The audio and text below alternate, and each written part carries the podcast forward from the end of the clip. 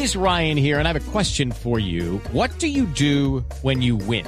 Like, are you a fist pumper? A woohooer, a hand clapper, a high fiver. I kind of like the high five, but if you want to hone in on those winning moves, check out Chumba Casino. At ChumbaCasino.com, choose from hundreds of social casino style games for your chance to redeem serious cash prizes. There are new game releases weekly, plus free daily bonuses. So don't wait. Start having the most fun ever at ChumbaCasino.com. No purchase necessary. BGW. Void were prohibited by law. See terms and conditions. 18 plus. Radio.com. La nueva alternativa.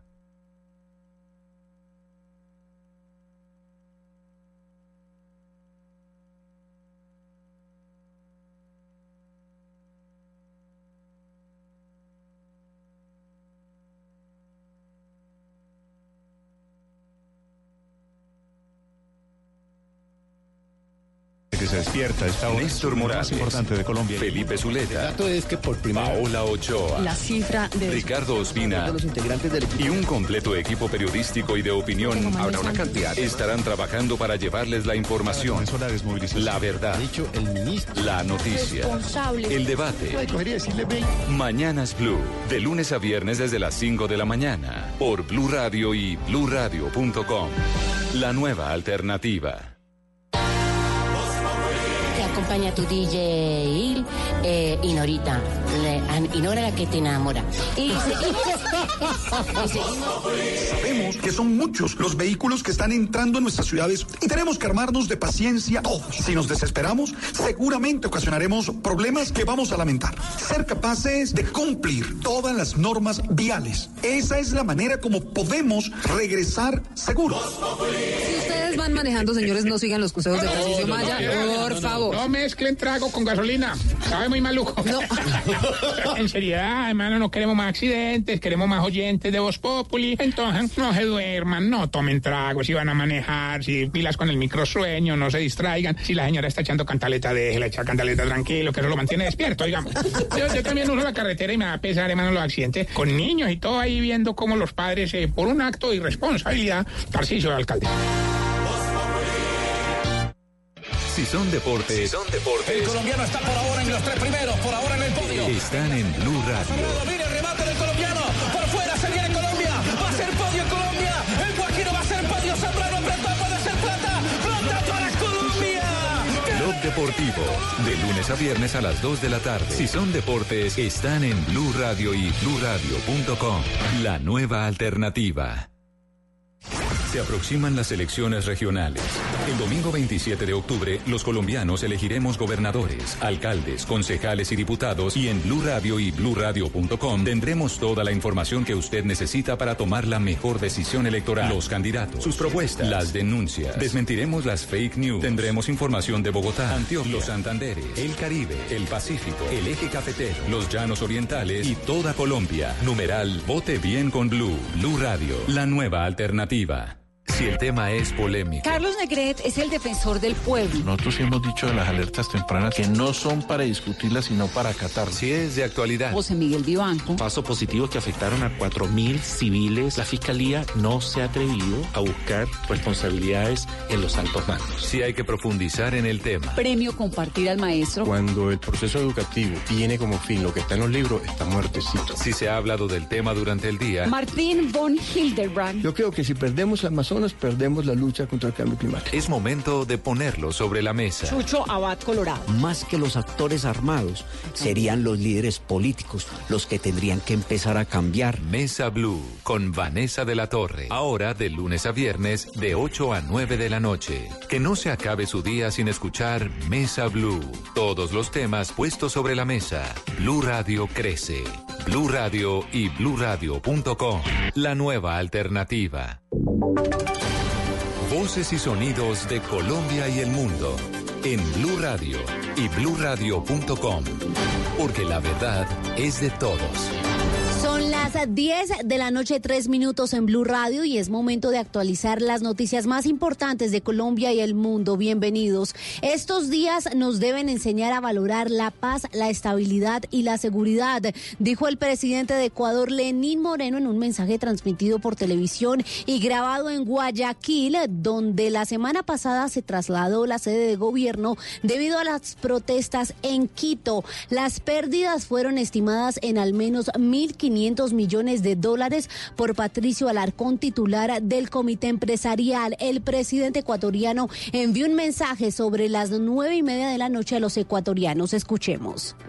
El país recobra rápidamente la calma y aunque han sido verdaderamente días difíciles, los vamos a superar, juntos y con decisión. He firmado ya la derogatoria del decreto 883 y estamos listos para continuar el debate sobre uno nuevo, mejorado, tal como nos comprometimos. El diálogo sigue y sigue con todos los sectores que tengan decisión y buena voluntad. A propósito de esta noticia, el gobierno de México recibió en su embajada de Ecuador a tres asambleístas, dos de ellos con, su respectivo cónyuge y a uno procurador síndico de la prefectura de Pichincha, informó este lunes la Secretaría de Relaciones Exteriores. En Quito, nuestra enviada especial, Joana Galvis, buenas noches. Buenas noches. El gobierno de México, a través de su Cancillería, emitió un comunicado en el que informa que le dio protección y resguardo a seis personas en su embajada en Ecuador. Se trata de los asambleístas Luis Fernando Molina, Soledad Buendía, Carlos Viteri y Leonidas Aníbal Moreno Ordóñez, quien funge como procurador síndico de la prefectura de Pichincha. Ellos ingresaron con sus parejas a las instalaciones de la Embajada de México en la ciudad de Quito. Según el comunicado, que se conoció hace pocos minutos, esta acción se suma al resguardo y protección que el gobierno de México brindó el pasado 12 de octubre a la asambleísta Gabriela Rivadeneira, una reconocida correísta. Añade que México reitera su compromiso con el respeto, protección y promoción de los derechos humanos de todas las personas, independientemente de su afinidad política. Todo esto se presenta luego de las reiteradas denuncias de la oposición de una supuesta persecución por parte del gobierno de Lenin Moreno. Desde Quito, Joana Galvis, Blue Radio. Joana, gracias. Colombia defendió este lunes su decisión de imponer restricciones a la importación de papas fritas congeladas desde Bélgica, Holanda y Alemania. Marcela Peña.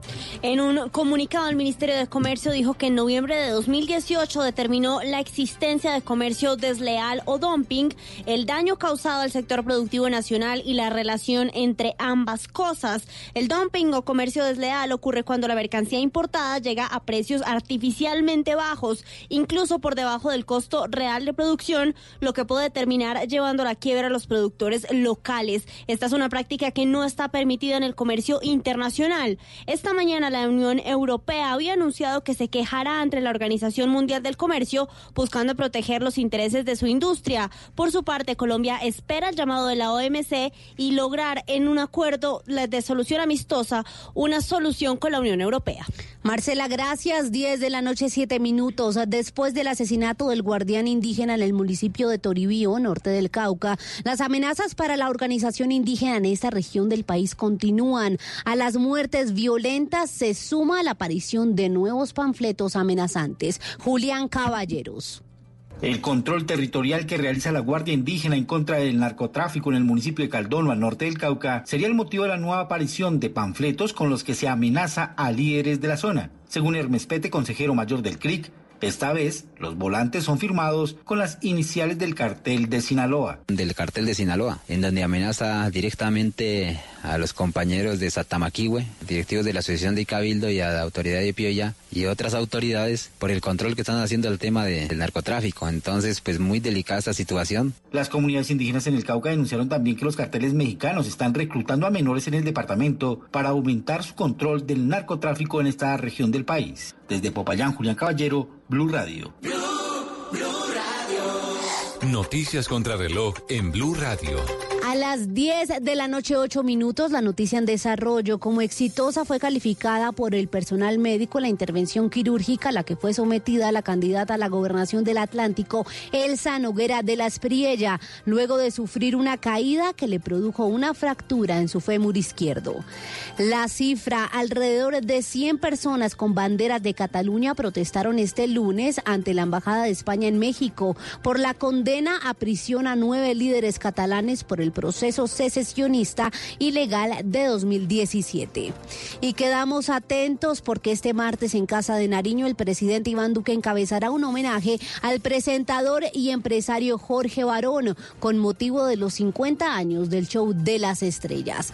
Muy bien, esto de noticias, ampliación en blurradio.com, síganos también en Twitter. Estamos como arroba Blue Radio Co. Continúen con la programación de Blue Radio.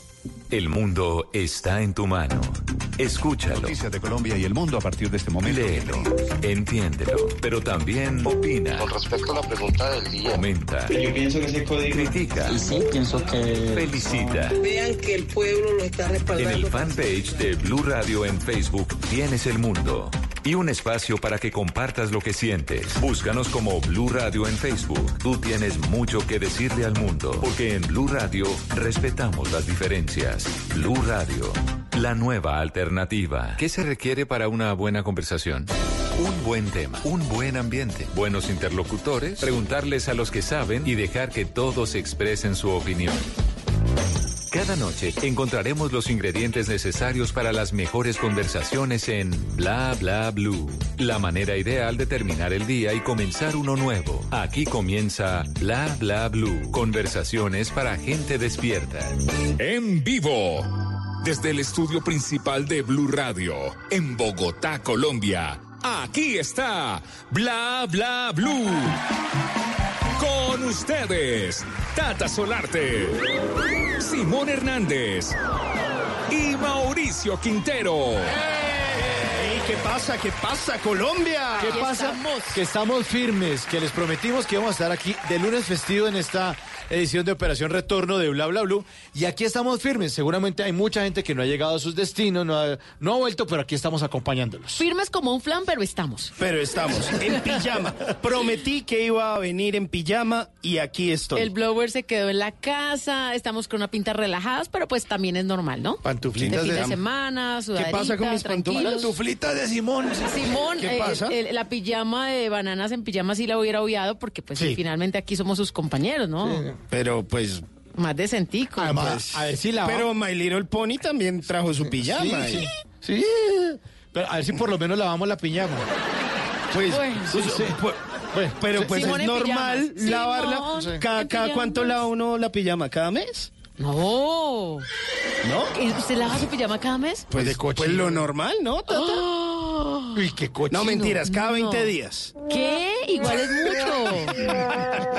No mentiras, no, Tata, ¿cómo se le ocurre? Bueno, bienvenidos a Bla Bla Blue. Este es el primer talk show que hay en la radio en Colombia, pero va a ser el último si ustedes no lo escuchan. Hombre, Por favor, por para favor. poder lavar la pijama más seguido. Siempre vamos de lunes a jueves, incluyendo los festivos, de lunes a jueves, de 10 de la noche a 1 de la mañana. Esto es Bla Bla conversaciones para gente despierta. En la primera hora siempre tenemos invitado, hoy invitadazo. Invitada. Pero tremendo a esta hora. En la segunda hora siempre trataremos, pues, tratamos de hablar en serio, tratamos de tener temas. Por ejemplo, hoy vamos a hablar Lo intentamos. acerca de que eh, me llegaron varias eh, quejas de muchos padres de familia que dicen que pasó la semana de receso y sus hijos no hicieron un carajo. Esos vagos. Vamos a tratar de entender cuáles son esas nuevas cosas que le producen placer a los, a los jóvenes para ver si se animan a no estar echado ahí como una Y es morsa que todo el fin de semana, todo el puente. Ya en los colegios no dejan tantas tareas Eh, que para que los niños compartan, con sus papás, pero si supieran que a uno lo dejan a un lado. Bueno, vamos a ver, vamos a ver. Y eh, Diego Arbeláez, un experto en este tema de las juventudes, que también hizo parte del canal Caracol en el, el proyecto del Club 10 Caracol, y ha manejado muchos niños, muchos adolescentes, pues tiene una cantidad de teorías para que usted se guíe y entienda qué es lo que motiva ahora a los jóvenes. Y de eso estaremos hablando en la segunda hora. En la tercera hora de Bla Bla Blue, pues las líneas están abiertas 100% para todos ustedes. El 316-692-5274 es la línea de Bla Bla Blue. Ahí pueden llamar, hablar lo que quieran. Pueden dejar mensajitos de voz, de texto que aquí vamos a compartir porque en Bla Bla Blue hablamos de todo y hablamos todos. Pero como este programa no se produce solo, presento a don Diego Garibello. Sí, señor. Productor. para el mundo. Sí, Garibello, Garibello, Garibello. Garibello, Garibello. Hola, bambino. Ve, ciao bambino. De Sí. los Garibellos de Parma. Sí, Parma. El control master, eh, don Rafa Arcila, mi nombre es Mauricio Quintero, y es el momento de darle la bienvenida a La Ley.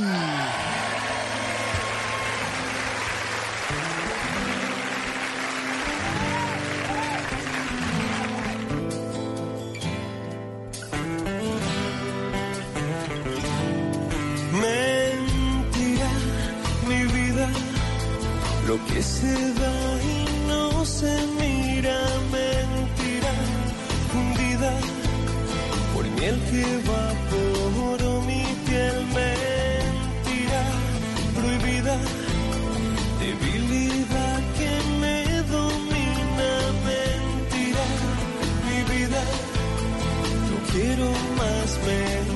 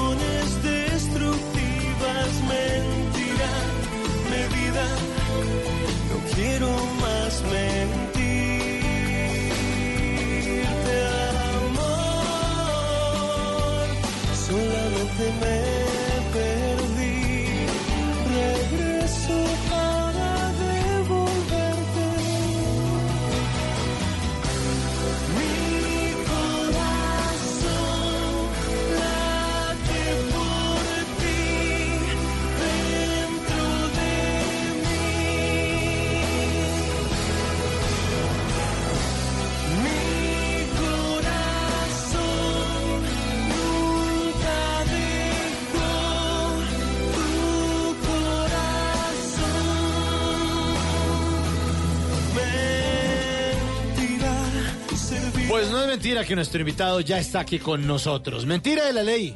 Mentira de la ley, un MTV Unplugged que se grabó en el año de 2001, que se publicó en ese mismo año y donde Beto Cuevas, vocalista de esta agrupación eh, chilena, invitaba a su coterránea Eli Guerra a participar de este álbum que fue maravilloso. Eso fue una canción que se llamó El Duelo. Pero esta canción eh, Mentira también hizo parte de ese MTV Unplugged y fue uno de esos sencillos promocionales. Este álbum se grabó en la ciudad de Miami. ¿Dónde está nuestro invitado? Así es, señor. nuestro invitado. que vea. Ya está listo el invitado, ¿no? Sí, señor. Bueno, sí, bueno. señor. ¿Está, está maullando? Está Nuestro maullando. invitado esta noche Miau. es un grande. Pues un grande de la radio y la televisión. Le dicen el gato y hasta ahora no ha rasguñado a nadie, pues que yo sepa. Presenta los cuentachistes, y, pero me dicen que es malísimo para echar chistes. Malísimo. Pero es un placer hablar con él, no solo por semejante vozarrón que ustedes ya le están escuchando, sino porque todas las cosas que dice son hermosísimas. Recibamos con un caluroso aplauso al señor Ay. Humberto Rodríguez Calderón. Ese es, ese es, ese es. Ese es.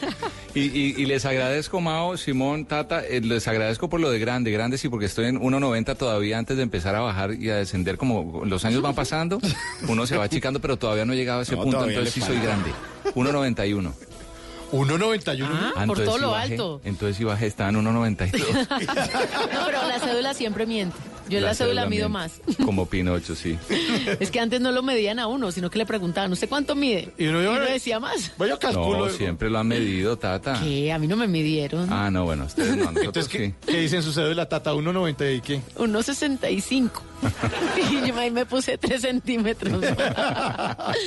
bueno, gato, ¿cómo está Miami? Bien, con mucho calor, pero rico. No, bueno, el, el- el clima ha mejorado en los últimos, las últimas semanitas. Hoy, el, digamos que bien, vamos bien, vamos bien de clima, estamos bien. Eh, No, no está tan grave como el, el verano ya pasó, lo, lo fuerte del verano ahorita estamos es que en otoño, aunque aquí, aquí el tema de las estaciones en esta ciudad, pues, eh, pero igual aquí le dicen, no, ya estamos en otoño. Entonces significa que hay un poco más de fresquito, sobre todo en la noche. A esta hora está bien, rico. O sea que estamos de promociones con toda la ropa de verano.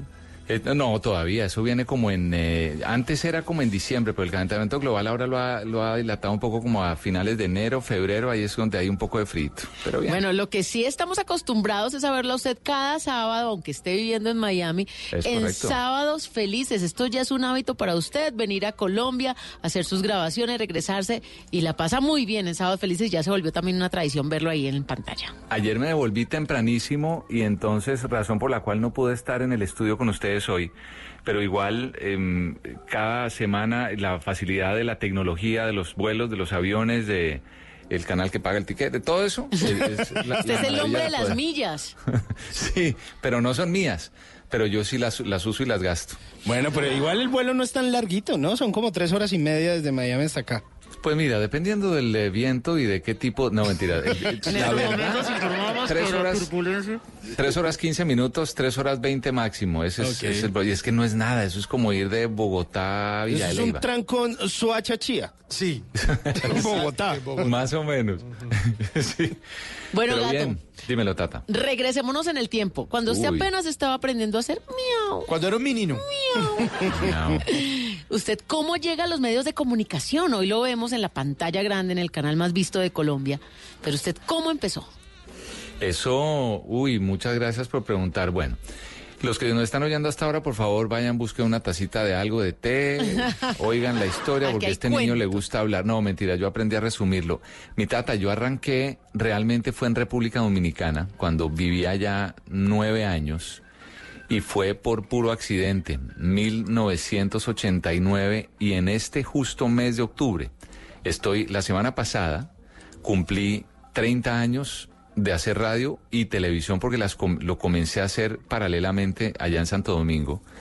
Y cuando digo fue por accidente es que yo en esa época estaba, había salido del colegio, me había graduado en el 88, me gradué yo, con suma no cum laude, sino dificultad. Miren, no, ustedes se ríen, pero yo, o sea, tengo un amigo que, gracias a Dios, no creo que en este momento esté oyendo, aunque le voy a decir ya que, va- que ponga la radio, bueno, pero igual. El, eh, eh, allá en República Dominicana no creían que nos íbamos a graduar cuando nos graduó, cuando llama- ah, dijeron nuestros nombres porque él es César Enrique Rodríguez Muñiz, yo soy Humberto Enrique Rodríguez Calderón, estábamos uno detrás de otro en, en la clase. Cuando dijeron los nombres de nosotros los dijeron al tiempo y nos tocó subir al tiempo. Todo el curso, la iglesia entera, porque era una, una iglesia, se levantaron a aplaudir con y nosotros y estos manes que pensaron que no nos íbamos a graduar en serio. No, no solo eso, ya se van. Y yo casi, claro, no, pero yo casi con 21 años. Uy, ¿esos siete Uy. primeros o qué? Sí, no, eh, dos primero, uno y dos, eh, tres. Y, y entonces, en ese momento, pues entendí que había aprendido mucho en el colegio, que me había servido mucho, y ahí era el momento de, de comenzar. Pero mira, paralelamente estaba en esa graduación, había conocido al, al eh, vecino de una novia, y él mm, tenía con su papá una compañía de sonido. De, le, daban sonido a diferentes artistas, pues una compañía donde los artistas llegaban, decían, tenemos un concierto en tal sitio, una presentación en tal, nosotros les alquilábamos los equipos, les dábamos el servicio además de- de- del sonido, y yo empecé a trabajar con ellos ahí puro empírico, tomé unos cursos intermedios de sonido para entender bien cómo era el tema de la, del diseño de sonido, de la mezcla en vivo o en estudio de grabación, y ahí fue que comencé a, digamos, a entender lo que era todo este mundo del entretenimiento. Y estando ahí, un- el mismo amigo mío se metió a un grupo de rock, me metieron a mí como manager del grupo de rock y yo terminé como manager del grupo de rock, conocí al manager de otro grupo de rock y él estaba buscando un ingeniero de sonido para el, el, el estudio de grabación de la emisora, para producir y grabar en la emisora. Oiga, Humberto, pero yo, yo me quiero devolver un segundo. ¿Pero usted qué hacía en República Dominicana? Sí, es que... Pues el- la verdad, ni yo sé, no, no, el, el- mi papá, no mentira, mi papá, mi papá, que mi viejo Humberto, que en paz descanse, mi viejo, él, él fue piloto, 32 años de, de su vida, y cuando se retiró, se retiró pero a volar. Él voló para una compañía que es la más segunda más antigua del mundo, para no decir nombres, la más antigua de Colombia. Y él cuando cuando se retiró se fue a República Dominicana. Yo en esa época estaba en, en, digamos, me había ido a pasar un tiempo con un tío en Roma. Esto no es para chicanear, esto es contándole la verdad, ¿no? No, no, no. Y, y estando allá, mi mamá me llama y me dice, bueno, mira, tienes dos alternativas. Te vienes a vivir, eh, digo, te devuelves a, a Bogotá con tus hermanas, yo soy el menor de tres, te vuelves a vivir con tus hermanas en Bogotá o te vas con nosotros porque tu papá se retira y se va a volar a una aerolínea en República Dominicana los últimos años, etcétera. Y yo dije, pues la verdad, mis hermanos, o sea, uno chiquito, uno lo, lo iban a cascar a uno sí o sí. Entonces uno devolverse para estar con las hermanas, uno siendo el más chiquito, no es que me consintieran de a mucho. Y uno a esa edad, yo tenía 15 años, tal vez 16, por ahí, 15, 16, y me pensé, dije, mamá, casa mamá, papá, República Dominicana, playa, playa, playas bikinis, o sea, esa, a esa edad esas hormonas que no, están disparadas. Entonces allá terminé, en República Dominicana, año, noven- año 86 fue eso. Y, en- y desde esa época usted ya tenía esa voz espectacular que tiene. o sea, no, no. Pero fue Pues- ¿cómo, cómo fue el, el tema? La- me, imagino la- me imagino las conquistas de. Ay, tan divina. Ay, tan linda la voz. Dime algo, dime algo. Hola, nena, ¿cómo estás, mamá? Mira, déjame decirte que esto... No, tú sabes que el, el tema de la voz yo ni siquiera ni estudié, ni me preparé, ni nada. Yo iba a ser piloto, como mi papá. O sea, yo pensé que quería, aunque no quería ser piloto comercial como, como mi viejo, mi viejo había estado tres años en la Fuerza Aérea. Y yo pensé que eso me gustaba, que un avión desde combate. Entonces, en esa época, o algún par de años antes, era, había estado en moda Top Gun. Eh, entonces yo dije, no, eso es lo máximo, Top Gun, yo voy a hacer eso, Tom Cruise.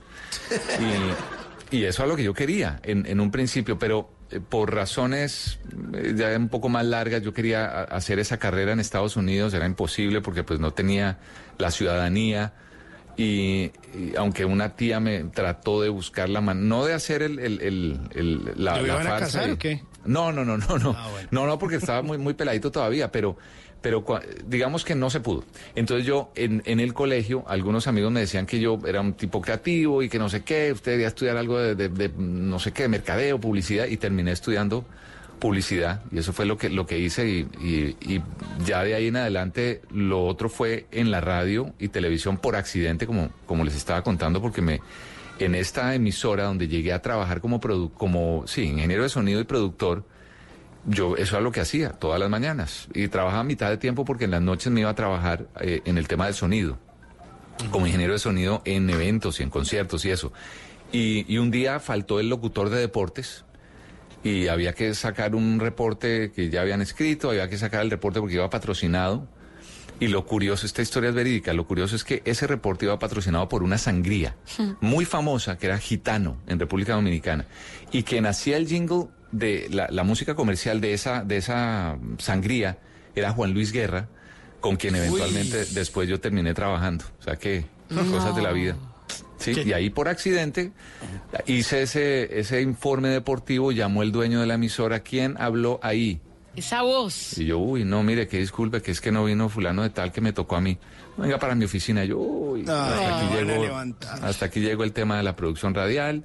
Y el hombre me dijo, no, claro, llamaba la atención que mi acento era, digamos, un acento diferente, más allá de la voz, porque yo no quiero ser, ni pecar de no, no ser modesto, sino que yo no considero, pues la voz es la voz y uno hace lo que pues más como en ese momento era, era el acento, era como raro, era diferente, carne fresca, y dijeron, ¡pum! Este es el man. Y ahí comencé a hacer un programa al mediodía. Bueno. Como una pausa musical se llamaba. Ahí están las historias de esta noche de Humberto Rodríguez Calderón, que está esta noche aquí en Bla Bla Blue.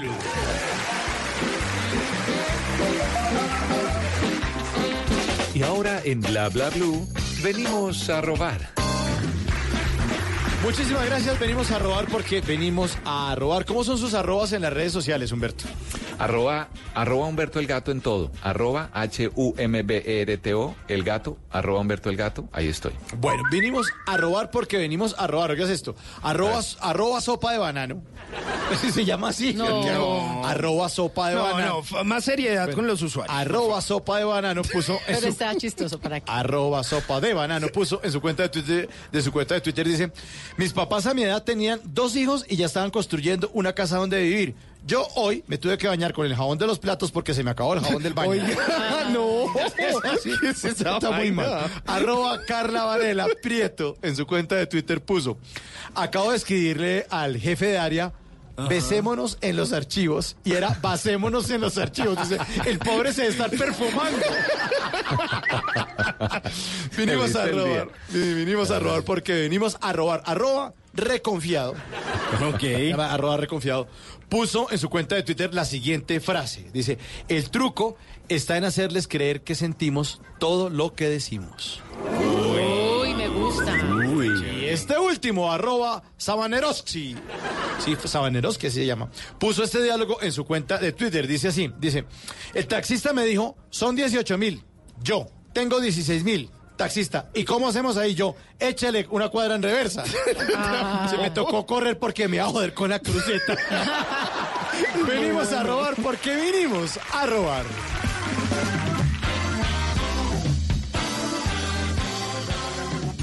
Bla bla blue. Conversaciones para gente despierta.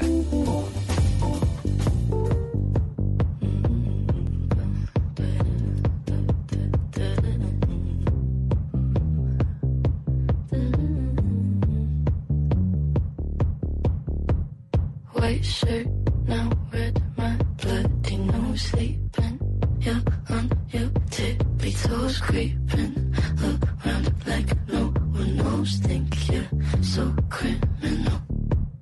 Bruises on both my knees for you. Don't say thank you. Oh, please, I do what I want when I'm wanting to. My soul, so cynical. So you're a tough guy, like you really rough guy. Just can't get enough. Bueno, esa canción se llama Bad Guy y teníamos una duda aquí fuera de micrófonos, Humberto, que si es Billie Eilish o Eilish. Eilish. Billie Eilish. Billie Eilish. Billie Eilish Pirate Baird O'Connell. De.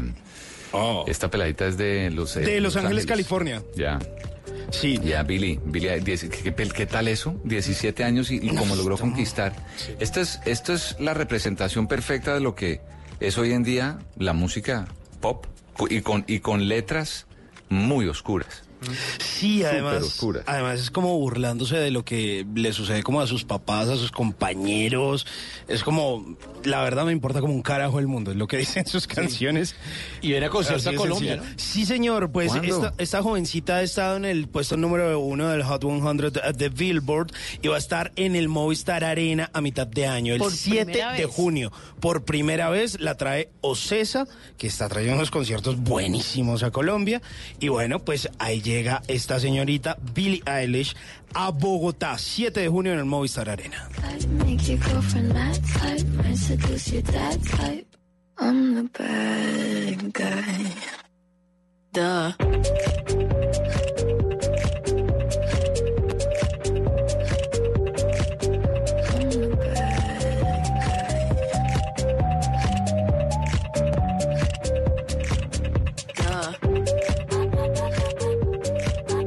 Cajas de dientes, cajas fuertes y hasta cajas de música.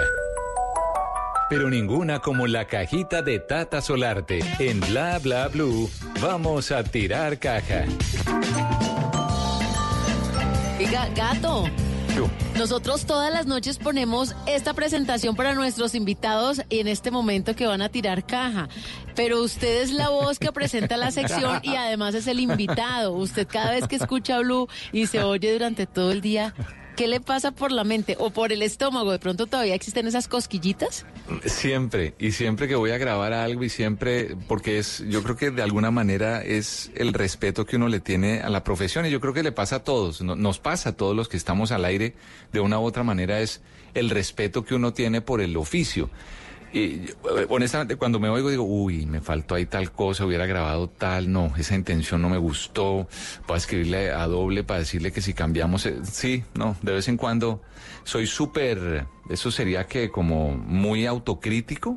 eh, Sí. me, doy, sí, me sí. doy bastante duro en, en todo. Pero, pero riguroso, Humberto, porque si no, si no lo hace uno, ¿quién lo hace? O sea, Sí, no, no, no, total. Y la gente, la gente hoy en día en las redes no creas, es muy honesta, pero, pero no, no lo suficientemente honesta. Y uno, y uno sí sabe dónde puede mejorar. Y yo creo que pues ahí está parte del secreto de uno estar encima de lo de uno. Eso es cierto, eso es cierto. Bueno, ¿vamos Bueno, a tirar entonces o qué? Sí, pero entonces A ver. nosotros, como estamos en Bogotá Sí. y el gato está en Miami y nuestros oyentes están por todo el mundo, pues vamos a recrear la cajita de bla bla bla. Aquí la tenemos en la mesa A ver. y le voy a pedir el favor a Simón que me. No, ay, ese no es sonido de caja, eso es de cama. y desajustada además. Eso no es cama, eso es catre. Sí. Es que ese Gary, desde que supo que venía de, de- de familia italiana, usted lo hubiera. está No, no, no, no, Gary. Bueno, entonces, Tenemos acá tres papelitos en esta caja y esta la caja, está sonando en este momento. Simón va a hacer el favor de sacarle día papelito. A ver, yo voy a sacar ¿Y esos yo le papelitos que leo. contienen, Tata? Uy, Ay, usted cuidado. no se imagina. A ver, yo A saco. ver, a ver, a ver, a ver, a ver. Este. Este, A ver, saque ese papelito. ¿Qué dice? y ¿Qué este dice? dice, soy un gato crossover. Soy un gato crossover. Bueno, gato, es que usted hoy en día lo vemos mm, presentando sábados felices, pero en mucho tiempo lo escuchamos también presentando unas canciones sensacionales, especialmente en un programa muy suyo. ¿Cómo decía? La hora del gato. Eso, la hora del gato, no se nos Buenas olvida noches. porque además era un sello en las noches uno trasnocharse con el gato.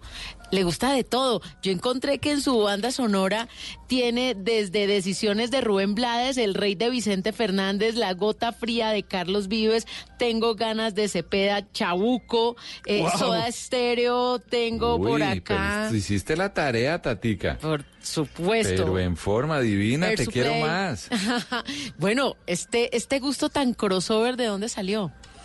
Mira, yo soy fanático de la música. Lo que hay, pasa una cosa y es que en los últimos casi nueve años que llevo en Sábado Felices, mucha gente me conoce por Sábado Felices. Y no se acuerdan, o- muchos no se acuerdan, otros no saben, y, y no todo el mundo tiene por qué saber, ni mucho menos, pero pues yo llevo, ya ahorita como les decía hace un rato, llevo 30 años tanto en la radio como en la televisión, entonces trabajar en diferentes emisoras donde he trabajado. Primero, por gusto personal, la ranchera de mi viejo, que le encantaba mucho la ranchera, la salsa de Rubén Blades, porque fue eh, el primer disco que compré. Que fue, el, el primer disco que compré fue en el, justamente en el año, yo tenía 10 años cuando eso. Uy, muy Eh, joven. sí, en el, en el 78, yo ya tengo 51. Y, y, y digamos que he, he sido toda la vida muy fanático, fanático de la música en general, no discrimino, aunque mi preferencia es el rock y el rock clásico, y lo disfruto mucho, pero yo hoy en día te digo, no, no tengo ningún problema con ningún género. Respeto unos más que otros, me gustan unos más que otros, entonces por eso es como tan crossover. Y- Sí. Y, y si tú vienes a ver la real banda sonora, es, es eso que tú has mencionado. Y, cos- Air Supply, Air Supply, imagínate, eso es para Claro, es que uno salta de Air Supply a, a Diomedes a Díaz, por Diomedes y de ahí a YouTube. Fácilmente, que ese es mi grupo favorito, YouTube. Y, los Stones y los Beatles, y que es como lo clásico, pero hoy en día una, una, una nenita como Billie Eilish me encanta la música que está haciendo. Entonces como que yo en eso soy, eh, ate- eh, ¿cómo se llama? Evergreen, mi edad es como Evergreen en ese sentido. No Oiga. Humberto, pues para recordar un poquitico de la hora del gato, le va a poner una canción y usted la presenta al mejor estilo de la hora del gato. Oiga, Claro, cómo no. Además, esta era la hora del gato. Sí, esta era. Esta era. Óigase esta canción. Oh, nenas. No, mentira, yo nenas, no, eso ya es ya granita, mamacita. Esta es una de las canciones. Ah, bueno, no, no, pero otra vez, otra vez, otra vez, porque, porque me comí todo el litro. ¿Ya la pusieron otra vez? Sí. Y ahora tiempo de disfrutar una buena canción. Quiero saber qué es el amor. Quiero saber qué realmente es el amor. Aquí está I Wanna Know What Love Is a esta hora, en La Hora del Gato, en Bla Bla Blue. Take a little time. Deberíamos hacer de una a dos en bla bla blue la hora del gato. Se me devolvió el cassette. ¿Cierto? De una. 1984, el año. eh, ¿Perdón? ¿Usted Me- no, me metí en la película. Yo seguía hablando de Foreigner y de. y Gato, la- y- ¿usted de qué año a qué año hizo la hora del gato? Pues mira, eso, esa historia es increíblemente maravillosa porque yo en el año 94 arranqué La Hora del Gato. Bueno, realmente La Hora del Gato se comenzó a hacer los domingos. Se hacía de 9 a 10 de la noche, lo hacía eh, Iván El Curro Zapata, un gran amigo de, De de- de Villavicencio. nosotros. De- Uy, el ahorita Curro. está en Villavo, sí, exacto.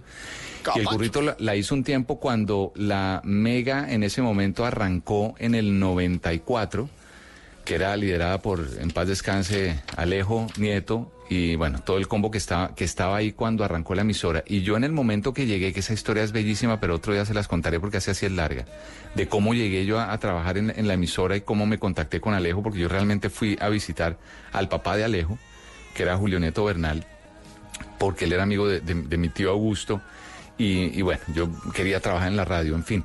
Y, y, y yo, come, o sea, cuando llegué a la emisora del curro, había comenzado hace unos meses ese programa, que era un programa de una hora, los domingos, y con el tiempo, Alejo, cuando yo llegué, Alejo dijo, no, este, la voz de este man es perfecta para, para este horario, y lo empecé a hacer de 9 a 10, y terminó siendo domingo a jueves 9 a 12 de la noche.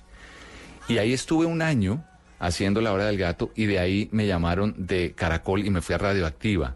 Y en Radioactiva hice exactamente lo mismo y de ahí pasé a Caracol Estéreo y de ahí pasé a los 40 principales y de ahí a 88.9 y bueno.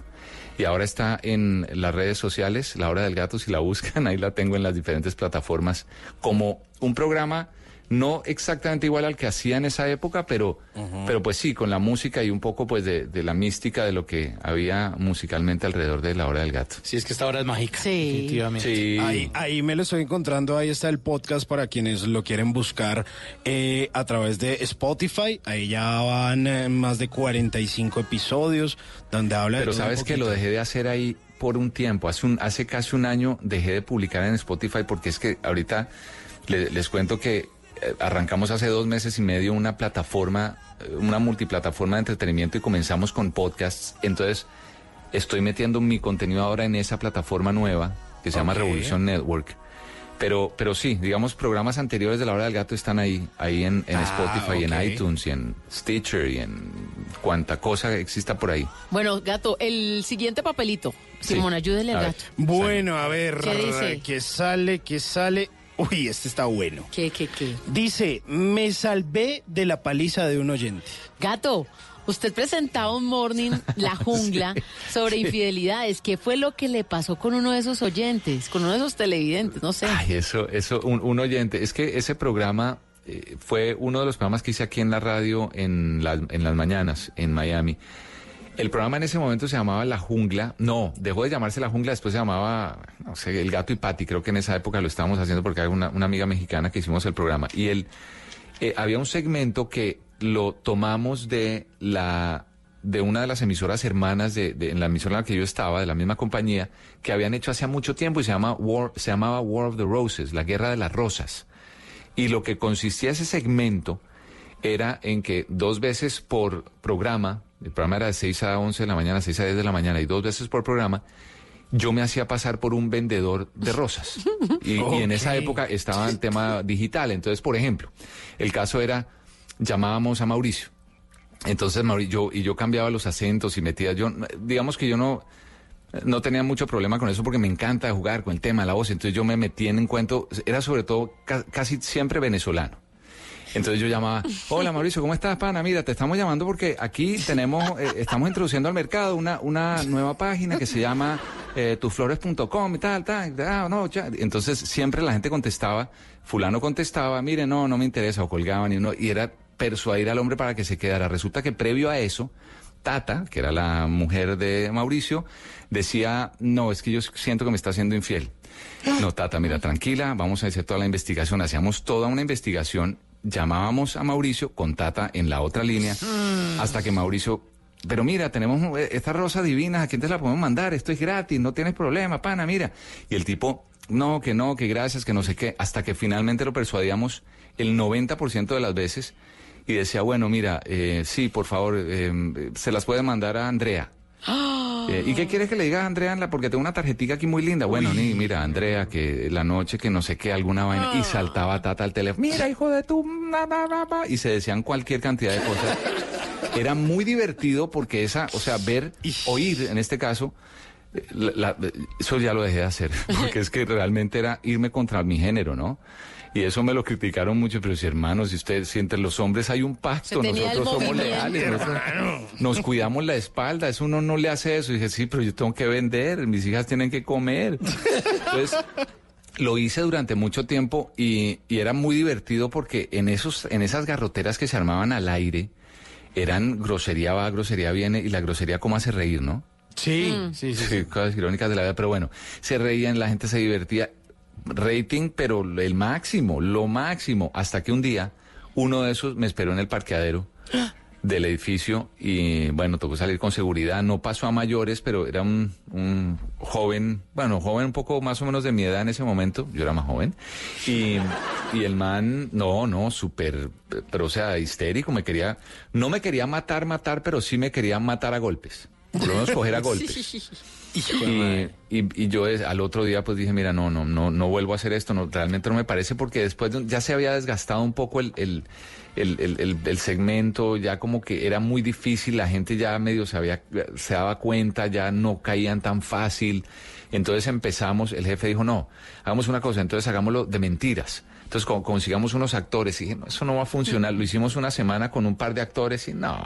No, es distinto, claro. No funcionó y ahí murió eso. El, gracias a Dios porque se, se complicó. No, yo me asusté, me asusté. no, pues ahí verá. Imagínate, uno sale, no, no, de meterse uno de, no, qué jartera. Y además tenía razón el hombre, o sea, hermano, o sea, o sea, usted- es un código que hay, a ver, Mao, Simón, ¿sí o no? Sí, claro, obvio, entre señor. nosotros. Sí, claro. Código de pero- silencio. Sí, eso hay que cuidarse la Pero si hay espalda que hacer porque... el movimiento por unos hombres más fieles. Mm, Claro, El que se lance a la alcaldía fieles. con ese eslogan queda. Sí, hagan ese movimiento los que quieran.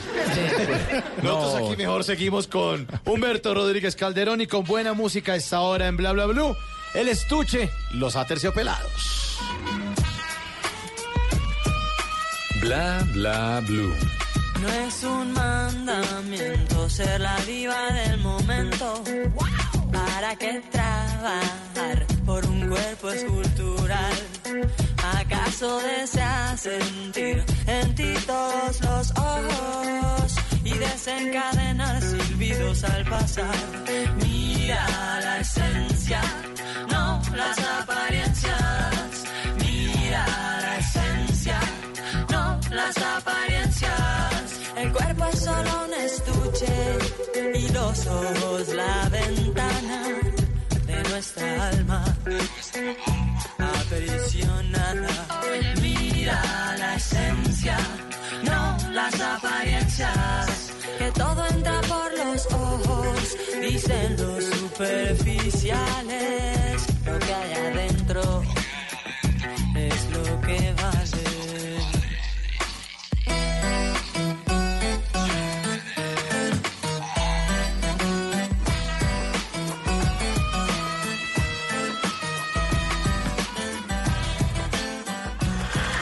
algún día fue noticia, hoy es historia. En Bla bla blue, antes de que se acabe el día.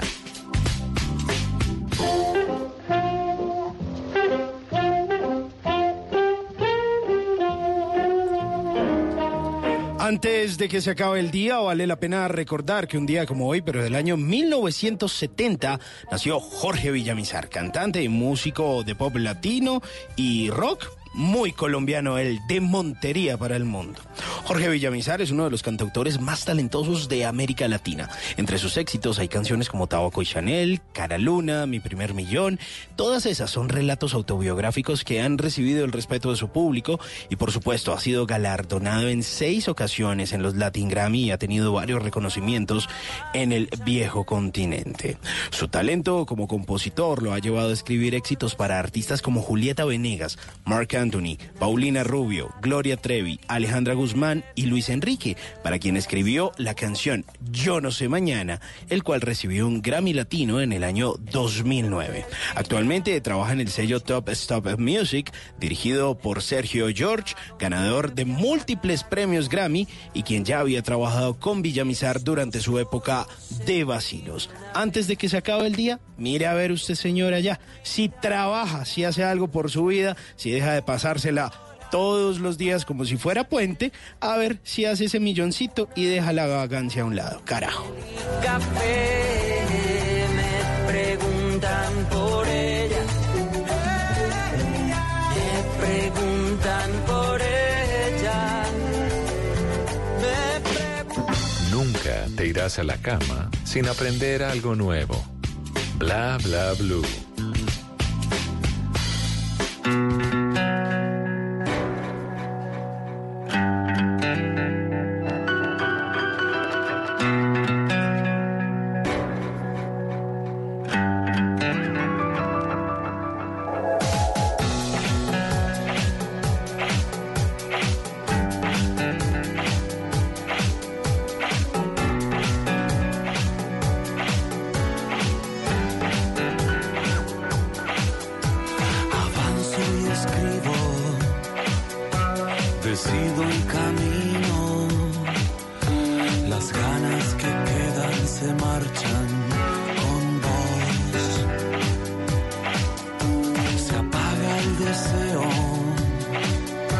ya no me entrevero.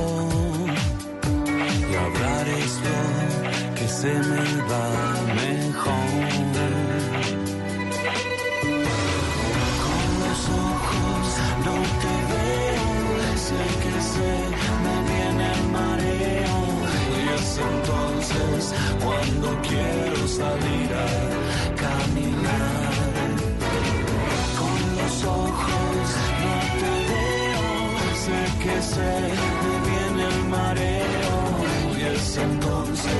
cuando quiero salir caminar.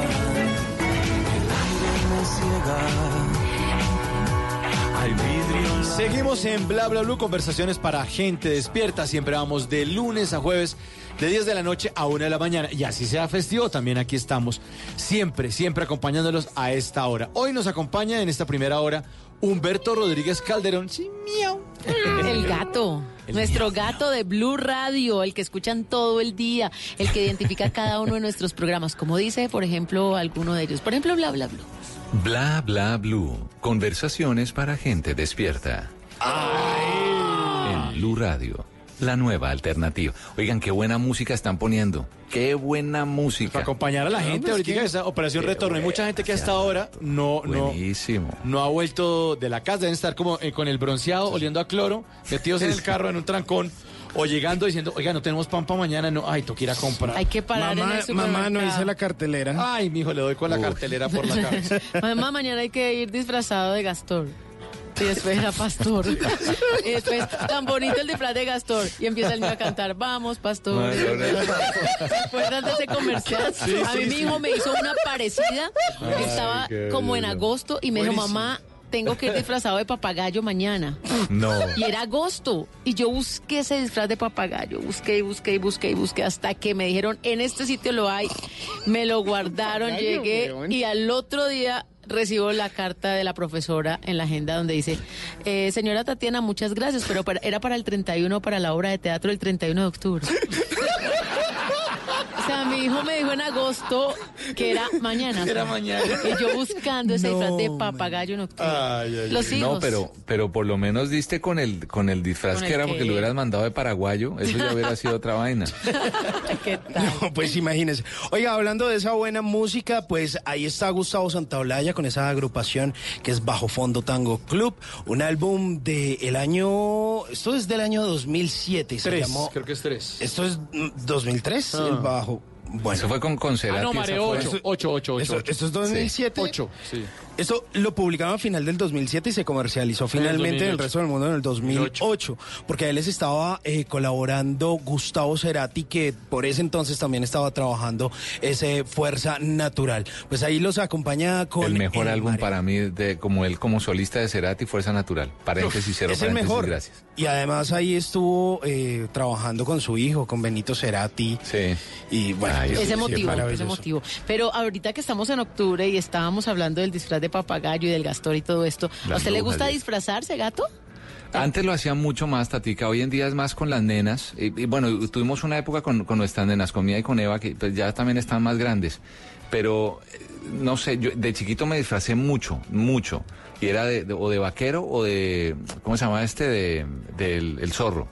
Ah, ¿Qué tal sí. el zorro? Las mamás con El ese disfraz salíamos Claro. del paso. Oiga, y, y usted qué tal es como para la comida? Por ahí alguna vez hablamos del tema del fasting, pero usted qué, ¿se cuida mucho Ah, como para comer ah. o qué? Gracias por aclarar, es que cuando este, el, sí, eh, no, la comida, el, yo la verdad no, es decir, sí me cuido en la medida en que mm, no me privo de absolutamente nada, yo como de todo. Pero sí porciones, sí cuido los eh, fines de semana, sí olvídate. O sea, sábado y domingo, viernes en la noche y sábado en la noche, no me- nada. Pero entre semanas sí, como bastante balanceado, la verdad Ah. Bueno, sí. entonces esta sección es para usted. A ver. Así que póngale cuidado. Resulta que aquí tenemos algo que se llama Tripa Advisor. Porque a cada lugar al que usted va, pues usted le echa algo a la tripa. Sí. Así de sencillito. Entonces póngale cuidado. Vamos a ir a tres lugares eh, distintos. Para el primero igual vamos a coger avión, pero igual usted está allá, pero digamos que es un avión chiquito. O sea, ahí, mejor dicho, ya le soplé. Vamos a la primera ciudad.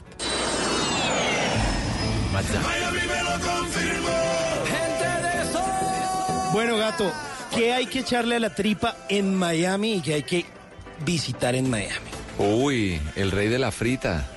¿Y ese cómo es? No, lo que pasa es que, a ver, si uno, digamos que restaurantes, restaurantes hay muchos eh, en, eh, de, de todo tipo, o sea, de comida internacional, pero, pero no, hay que comer, hay que comer local. Eh, la frita, el- la frita es una, es, es muy cubano. Está en la calle 8. Es un, es un icónico, eh, pero así como legendario restaurante, se llama el Rey de la Frita. Y es, la frita, digamos que la frita es, no sé ni cómo, es, es como una hamburguesa cubana que es frita, tiene, tiene como hamburguesa con el- eh, la, la carnecita es, es medio picante y tiene papa como si fuera una papita eh, fosforito por encima. Pero, no, no, eso es Ah, una pero es que aquí delicia. estoy viendo, aquí hay varios en Miami. El rey de la frita, sí, hay, hay uno muy, muy importante en la calle 8. Y ahí mismo en la calle 8 te vas a Versalles, que es ese restaurante también legendario, Versalles. eh, Ese restaurante, ahí mismo en la calle 8, eh, Versalles es el sitio donde se reúnen tradicionalmente todos los cubanos. Sí, sí. Es comida cubana. Y el nombre de Versalles viene del, del Salón de los Espejos de Versalles, del Palacio de Versalles allá en Francia. Y, y- y pues de ahí eh, lo toman, no, esa parte de por qué los cubanos le metieron los espejos y el tema de Versalles, no, hasta allá no llegué, pero, pero es una delicia ese restaurante, es un sitios que no pueden faltar en, en tu visita a Miami, tiene que ser Versalles, el rey de la frita. Ya los otros, sí, los típicos internacionales, lo máximo, restaurante de Ajá. carne, no sé qué, pero, pero no, estos Pero son los listo, que hay que ir. Versalles y la frita. Y el rey de la frita. El sí. rey de la frita. Listo, cogemos un segundo avión a ver A ver. dónde aterrizamos.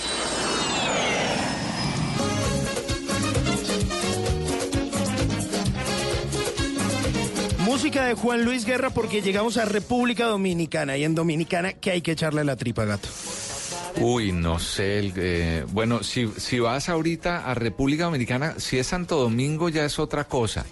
Porque en Santo Domingo es- pasa como en cualquier ciudad grande, pero bueno, en Santo Domingo está el Vesubio, el Vesubito está el restaurante, el otro puede ser el Mesón de la Cava, que es, eh, es eh, ah, no, o, ah, Bachata Rosa, el restaurante Bachata ¿El Rosa de de Juan Juan Luis Luis? Guerra, que queda en Punta, que, que, que quedan en Punta Cana. ¿Cuántos invitados a Bla Bla Blue ya nos han recomendado ese Ya sitio? van Sí. tres. Van como tres o cuatro. Todos queremos ir.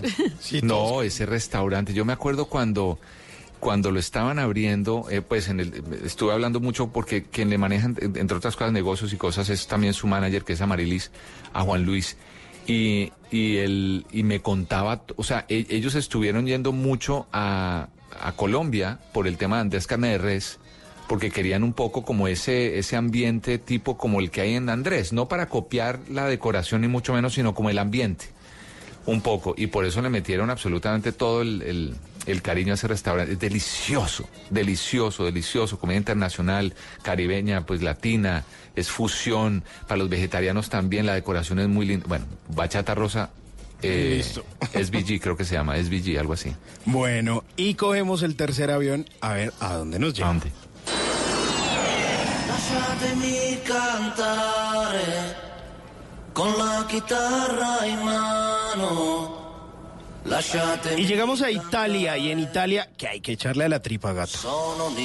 No, pues, pues eh, no, ahí sí yo hace rato no voy por allá. ahí sí, restaurantes, eh, en, no sé, en ro- pe- pasta a la lata. Eh, no, no, no, ahí sí, ahí sí me rajé, porque me imagino pues que lo, eh, pasta a la lata y... claro, y- pero igual y- usted, ¿qué tiempo que estuvo allá, que pa, como para qué comía o qué, cómo era la cosa? No, era, es que mira, la verdad fue hace tanto tiempo, estamos hablando del tiempo que estuve allá viviendo, eso fue que año 86, ninguno de ustedes había nacido. Y, y yo, pues no, la verdad, te soy honesto, no te voy a mentir, no, ni idea. Yo ahí sí comí mucha pasta, pizza a la lata, a la lata, pero... Y, y mucho helado, la stracciatella. Que era El helado de- gelato. del gelato de stracciatella, máxima cosa, bella, bellísima. Bueno. Grazie, tante mille, grazie. chao, chao. Arrivederci. Oiga, muchísimas gracias por ese TripAdvisor. Chéveres esas recomendaciones. Y muchas gracias, Humberto, por habernos acompañado esta noche en Bla Bla Blue. A ustedes. Le mandamos un abrazo. eh, muchas gracias por, por su queridura, por ser No, tan a bacano. ustedes, a ustedes por ser tan queridos, tan lindos, tan especiales, por acordarse de este, este viejito que está por acá. y los, ay, les puedo hacer una cuña rápida ahorita que oí a los, a los aterciopelados y oí a Cerati, se me cruzaron el dos crucero, cosas. Dios me voy para un crucero el, el del 30 de noviembre al 7 de diciembre. Uy, ese es el DJ. Gracias Totales se llama el crucero. Eh, no voy a decir, no voy a decir de qué compañía, pero Pullman nos está invitando a todas las personas que, que puedan ir y, y acercarse. Este crucero tiene, va a ser puro rock en español. Don Teto va a tener dos noches de, va- como banda tributo del rock en español. Una noche toca a Terciopelados y otra noche voy a tocar yo.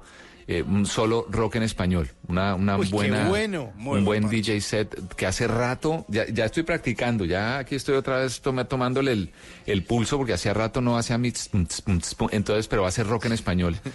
Y, eh, averigüen, averigüen, arroba Humberto el Gato, ahí les tengo los detalles, arroba Humberto el Gato. Bueno, Humberto, muchas gracias por habernos acompañado esta noche aquí en Bla Bla Le mandamos un abrazo. Y recuerden, nuestros oyentes, después de voces y sonidos, vamos a estar con todos ustedes hablando acerca de esta, de las nuevas maneras de estimular a los jóvenes para que hagan cosas placenteras en vez de estar echados con, O con el celular en la vagos. mano. Ya viene Diego Arbeláez y nos va a contar acerca de eso. Vamos a hablar de esas maneras de estimular a los jóvenes en esa nueva tendencia. Los jóvenes siempre pegados a la tableta, al celular, pues hay formas de llegar a un punto en común de los padres con los hijos. Esto es Bla Bla Bla, conversaciones para gente despierta. Chao, Humberto. Bla, bla. Chao, Mao, un abrazo, Simón, Tata, te quiero, besitos, abrazos. Chao, chao, abrazo. Quisiera darte mi niño un viaje a la luna. Todo aquello que anhelas pudiera ser. Y ser tu rayo de luz en la noche oscura. Que tengas lo que yo nunca pude tener. Que más quisiera mi dulce bien que ser de tu vida la sustancia.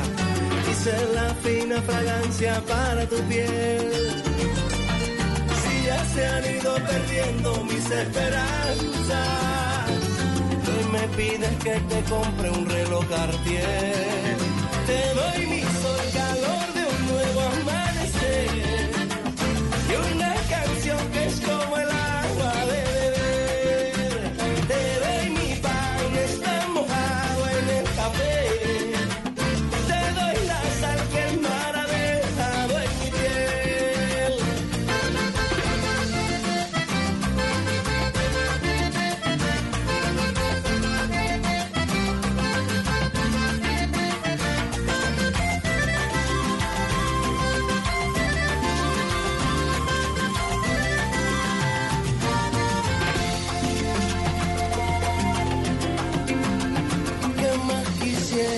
corazón que en un carro nuevo ir a buscarte y verte siempre a la moda París, New York. Si por más que yo te quiera es que no me alcanza. Y aún debo aquella cartera de Christian Dior. Te doy mi dos, un beso en el atardecer. Y una canción que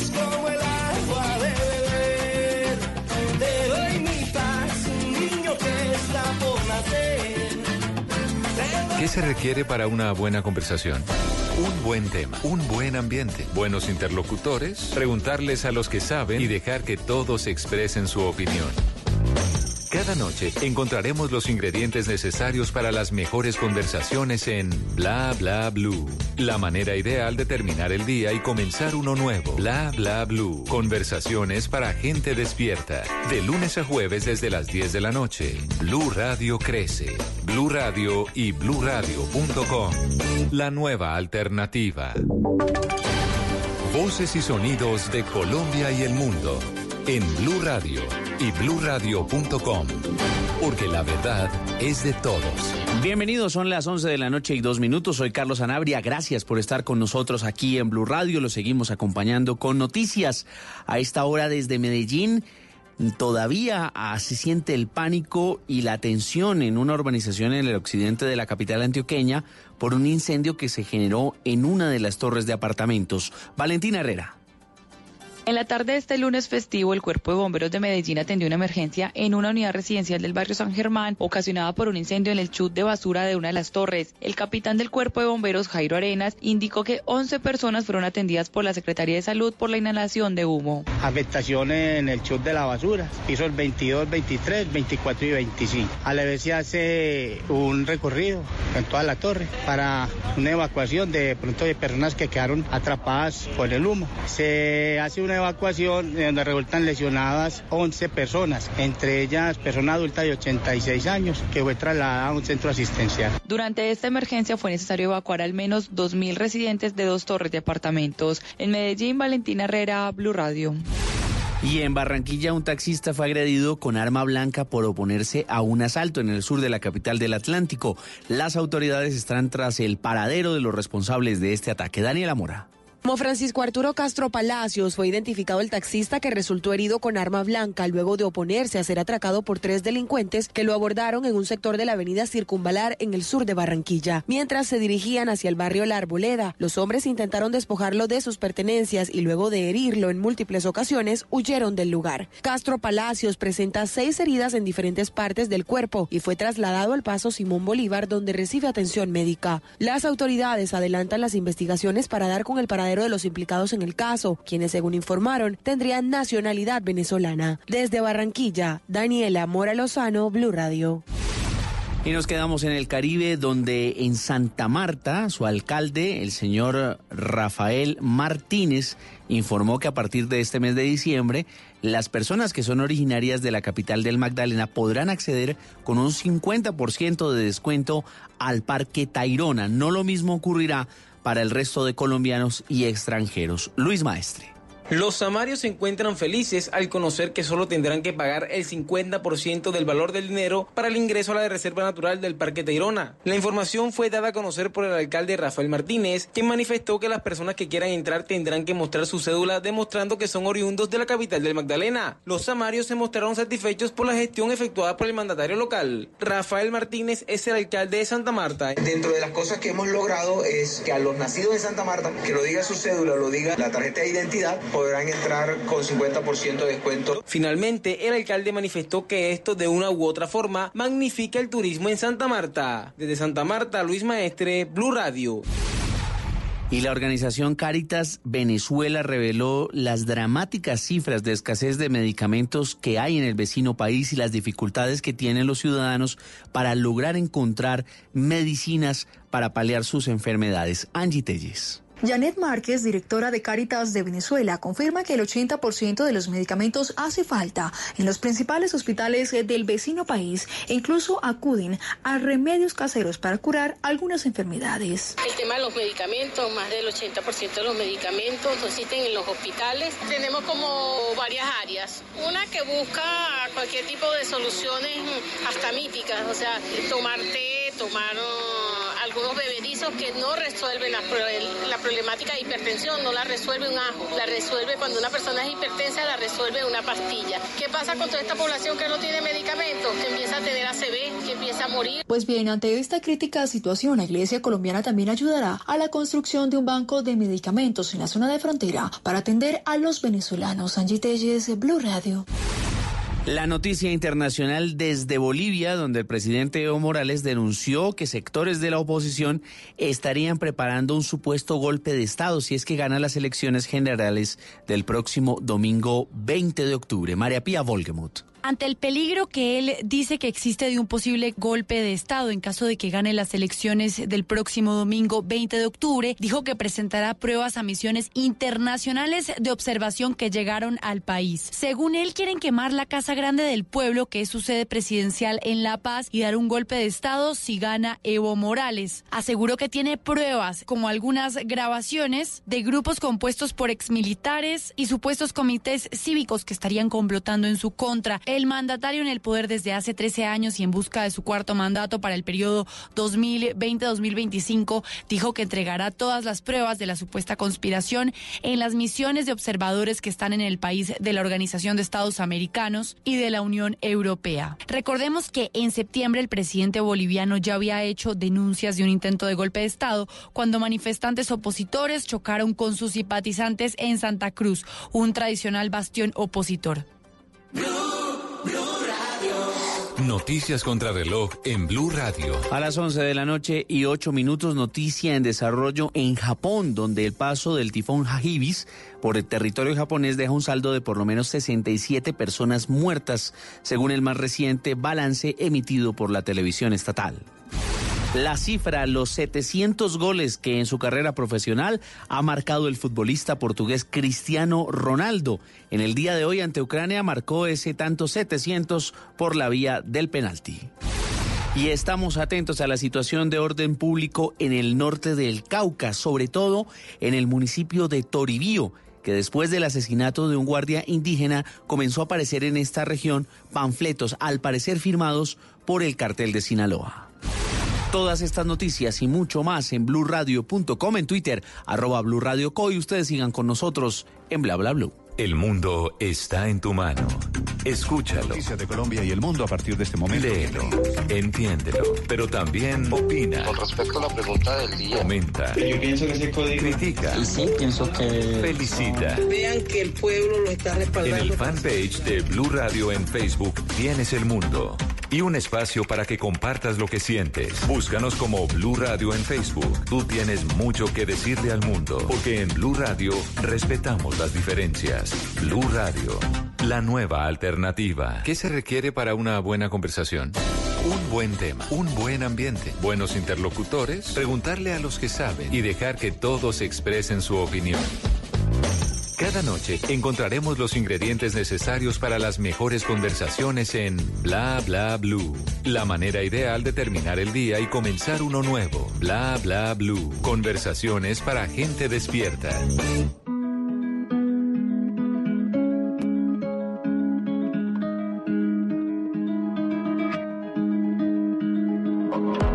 There's a place I go to when no one knows me.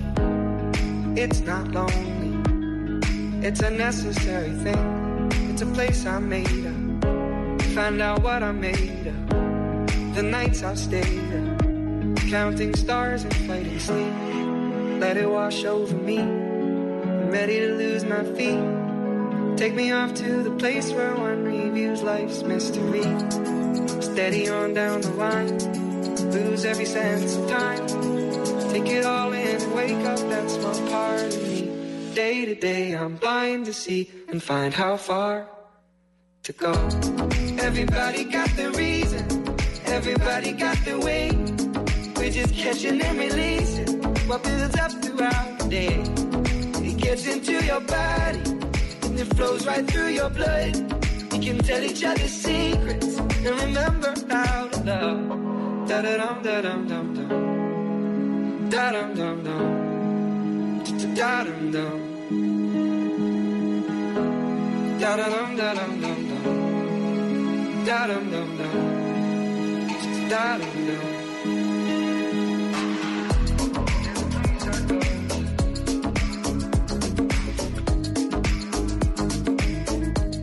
Y arranca esta segunda hora de Bla Bla Blue con buena música, como siempre. Sí. Sí, señor, una canción. Vamos suavecito, ¿no? Mañana ya arranca esto en forma otra vez, ¿no? Tú tranquilo. Tú tranquilo, pero por ahora, por ahora relájate. Pues eh, mire, estamos escuchando una canción de un cantante y un compositor eh, que pues eh, nació en Brooklyn, en la ciudad de Nueva York, y que empezaba a hacer música por allá en el año de 2012. Había lanzado un par de álbumes de larga duración y por ahí se fue colando en las listas. Este señor que tiene 32 años y les hablo de Matt Simmons y una canción que yo creo que es de las más tranquilitas, aunque hay una versión mucho más rápida de esta canción, pero aquí estamos. Pero esto es pa- para tranquilos. hoy, sí. Como, co- como dirían en Brooklyn, esto es como para chilear. ¿Pa' chilear? Para estar chilling. Pa' como chilling, pa- chilling, chilling. Ahí como es, que esté relajado. Gente que sigue todavía en el trancón, que están llegando de nuevo a sus casas, pues aquí los estaremos acompañando en esta segunda hora de Bla Bla Blue. Recuerden que vamos de lunes a jueves de 10 de la noche a 1 de la mañana. Bla Bla Blue, conversaciones para gente despierta. Y vamos a hablar de un tema eh, a propósito de esta semana de receso escolar que empezó hace ocho días y que termina hoy. Vamos a hablar de nuevas fuentes de placer para los adolescentes, porque en la semana pasada muchos padres de familia seguramente tuvieron a sus hijos en las casas y además se desincroniza. El papá no puede pedir vacaciones, el hijo está en semana de receso, señor. está mamando gallo. Oiga, papito, levántese temprano. Ayude a la casa. Ayude, por lo menos haga ejercicio, haga, al gimnasio, haga alguna cosa. Pero ahí se Uy, eso es queda todo el día en esa habitación, Echado oliendo a trigrillo. jugando. Exactamente, echado ahí oliendo a, a tigrillo, echado como una morsa. Pues vamos a hablar de nuevas maneras o nuevas fuentes de placer para los adolescentes, porque fíjense que eh, incluso han salido estudios que dicen que hasta los adolescentes están perdiendo placer al sexo. O sea, como que hasta eso les está dando pereza. Y esta noche nos está acompañando aquí en Bla Bla en el estudio, señor Diego Arbeláez, que es el director de Escuela Caracol o Caracol Escuela. Eh, y él, eh, lo- a él lo hemos invitado porque tiene gran experiencia, además de ser de padre de familia, ha sido el padre de muchos niños que ustedes vieron en el canal Caracol, en las pantallas del canal Caracol, en el Club 10. O sea, es una persona que tiene bastante experiencia durante muchos años en estos procesos de niñez, adolescencia, eh, ¿no? Y la edad de la caca, como decía mi papá. Que De la todo caca. les sabe feo, todo les huele feo, los papás no sirven, ellos son lo máximo. Exactamente. Don Diego, buenas noches, bienvenido a Bla Bla Bla y muchas gracias por sacar tiempo y estar aquí con nosotros. Muchas gracias, sí, es cierto. A mí la, la vida y la vida profesional y la vida personal y los hobbies y las vidas alternativas me han empujado un poco a estar cerca de esa edad de la caja de gato que comienza más o menos a los 13 años y termina a los 30. Ujú. Usted arrancó, bueno, ¿cuántos, ¿cuántos hijos tiene usted, Diego? Yo tengo tres hijos. ¿Y de qué edades son? Uno tiene 20 años, eh, estudia música, otro tiene 18 años, es una estudiante de comunicación social, y la niña tiene 17 años y es una estudiante de actuación en Caracol Escuela. En Caracol Escuela. Bueno, ¿y desde hace cuánto tiempo usted se vinculó al, al proyecto del Club 10? Club 10, en, en el año 2004 comencé con la producción de la franja infantil de Club 10, pero desde antes, desde el año mm, 94, comencé yo escribiendo una serie juvenil de, que se llamaba De pies a cabeza. Sí, pues imagínese. E incluso desde antes en la universidad eh, mi énfasis en realidad se llamaba énfasis en educativa, que era televisión educativa, y todos los fundamentos eran pues hacer la televisión para la formación de las nuevas generaciones. Bueno, entonces estamos en manos de un experto. Claro. Vamos a hablar de- durante eh, eh, esta hora acerca de cómo ha sido el proceso y qué cosas de pronto tienen en común estas etapas o estas generaciones que van pasando y que de pronto llega una esa edad de la caca en la que no quiere hacer un carajo. Y me gusta que la experiencia de nuestro invitado el día de hoy es desde la academia, pero también desde su vida real, porque tiene hijos de esas edades difíciles. Sí, es que hay algo que, que no logro comprender, que es la juventud se cree divergente, la juventud se cree de avanzada, la juventud se siente disruptiva, la juventud dice que los otros, los viejos, no proponemos nada nuevo y que ellos Ajá. quieren proponer algo nuevo y la juventud se emborracha como los bisabuelos. Creen que una fuente eterna de placer es emborracharse hasta jetearse. Eh, y, y es realmente absurdo, teniendo la tecnología a la mano, teniendo el mundo, teniendo toda la cantidad de contenidos, de cine, no hay tanta disponibilidad de música, no hay tanta disponibilidad de juegos, no hay tanta disponibilidad de gente como, como nunca antes en la vida, pero ellos resuelven entretenerse como el bisabuelo, hartando aguardiente hasta podrirse de la perra. Pero es que uno siempre tiene esa mala influencia y también como que desde chiquito a veces en esas reuniones familiares no falta el tío que venga mijo, aprenda y sea varón. Venga, tómese esto. Venga, Claro, es que- sea, sea hombrecito. Si nos sinceráramos un poco, vivimos en una cultura alcohólica que depende de sus fuentes de placer. El alcohol es casi la principal y no le vemos nada de malo. O sea, la ley nos dice, hombre, a los menores de edad no se les da trago. Pero en la praxis aparece el tío o el papá. No, es que yo le voy a enseñar a tomar trago a mi hijo. Que tome conmigo. Si va a tomar, que tome Sí, si va a conmigo, tomar, está contigo. Yo no he visto el primer papá que diga, yo le voy a enseñar a mi hijo a pasarse los semáforos en rojo como son. Eso sería un absurdo. No, pero sí le voy a enseñar a tomar trago para que aprenda desde chiquito. ¿Por qué? Porque la ley dice que no pueden tomar trago hasta los 18 años. Nadie se ha hecho esa pregunta. ¿Por qué se impide? Pues porque biológicamente su organismo no está apto para metabolizar el alcohol, pero seguimos insistiendo y alcoholizando juventudes y alcoholizando generaciones y embebidos en esta rueda y no innovamos en nuevas fuentes de placer para las nuevas generaciones. Les proponemos lo mismo, lo, pero lo peor es que a ellos les encanta lo mismo. Sí, claro. Entonces es un tema también cultural, como el tema de la comida. Uno a veces no puede eh, hacer ningún evento o celebrar nada. Sin comer. Sin estar comiendo. Siempre, siempre. A mí me es- pasa eso. Sí, sí, a, pues a todos nos pasa, Tata. El, el asado, hagamos, hagamos Uy, un asado. Como que uno asocia todo lo O sea, no bonito, sé, como nos encontramos nuevamente, listo, y comemos algo o tomamos algo. Eh, hace rato no viene esa amiga, listo, veámonos, tomamos algo, comemos algo. Siempre. La fuente de sí, placer. claro, es que obviamente, y eso también tiene, digamos que, un trasfondo sociológico, ¿no? Y es como las familias se reúnen desde tiempos ancestrales alrededor de la comida, ¿no? Y bueno, y si uno se va a un campo un poco más religioso, el significado que tiene en la Biblia, digamos, la última cena y todo el, digamos, ritual que se le brinda a los alimentos. Y digamos que no en vano, los alimentos terminan siendo nuestra propia batería, nuestra propia gasolina, y hay que tomarse, digamos, el tiempo de hacer ese ritual. Yo creo que conscientemente, pero además de eso, pues con gente agradable, ¿no? Yo creo que también se trata como, como de consentirse un poquito y de compartir.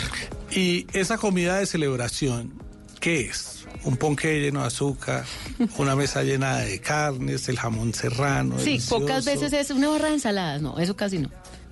Eh, también ese tipo de cosas que generan adicción, que le generan un daño al cuerpo. Entonces nuestras fuentes de placer son destructivas. No innovamos en fuentes de placer que no nos autodestruyan. Claro, y además porque uno está bien que uno comerse una carnecita, lo que sea, pero es que uno quiere, como decía usted, Diego, hasta jetearse. Entonces uno va a hacer un asado, uy, no es que ya no me cabe más, porque uno se comió media res en el asado. Con una tonelada de chimichurri o guacamole. Exacto. O si uno se va a tomar un trago, pues, pues también tomes un trago. Sí, pero es que tenemos que destapar 19 botellas porque es puente. Pues no, tampoco así. Y usted ya sabe desde antes, porque cuando está comprando las cervezas para el asado, Ah, no, usted dice eso- más o menos van 10 personas, que cada uno se tome 6. usted nunca pone que cada uno se tome una. Sí, no, no. Y una botella, una botella, una botella por persona. ¿sí? Digamos, y invitemos hartos de los que no toman. Ah, no, yo sería feliz que me invitaran. Sí, pero, pero siempre uno está como en, en ese tema de, de, de, de- de que sobre, ¿no? Siempre es, "Ve, llevemos más por si las moscas. Claro, eso Vamos sí. a comprar carne, llevemos más por si las moscas, llevemos más papa por si No, las y moscas. ahora con las aplicaciones de pronto eso se ha facilitado un poco, que si se acaba pues llega, pero es mejor que sobre y no que falte, cuando se trata de celebrar. Bueno, pues entonces hay diferentes formas de, de generar placer y seguramente culturalmente eh, nosotros nos hemos acostumbrado a, a las formas que tienen que ver con el alcohol. Bueno, y ni hablar de las drogas porque también son fuente de placer. O sea, usted se mete alguna droga y la dopamina y la vaina y tal, y ahí se engancha y ahí queda. Pues están diseñadas para que sea chévere. Sí, exacto, no, para sí, que usted- no he visto la primera droga y qué mira, que eso es tan harto. No, es que- Pero, pero sabe Diego que a veces sí pasa y cuando yo hice un curso para dejar de fumar, que es de un inglés que se llama Easy Way, el curso el in- inglés se llama Allen Carr, se inventó Easy Way, y el tipo decía, oye, ¿usted por qué fuma? ¿Por qué le mete nicotina? O sea, ¿usted por qué fuma? Porque usted es adicto a la nicotina. Y el tipo decía, piensa en el primer cigarrillo que se fumó.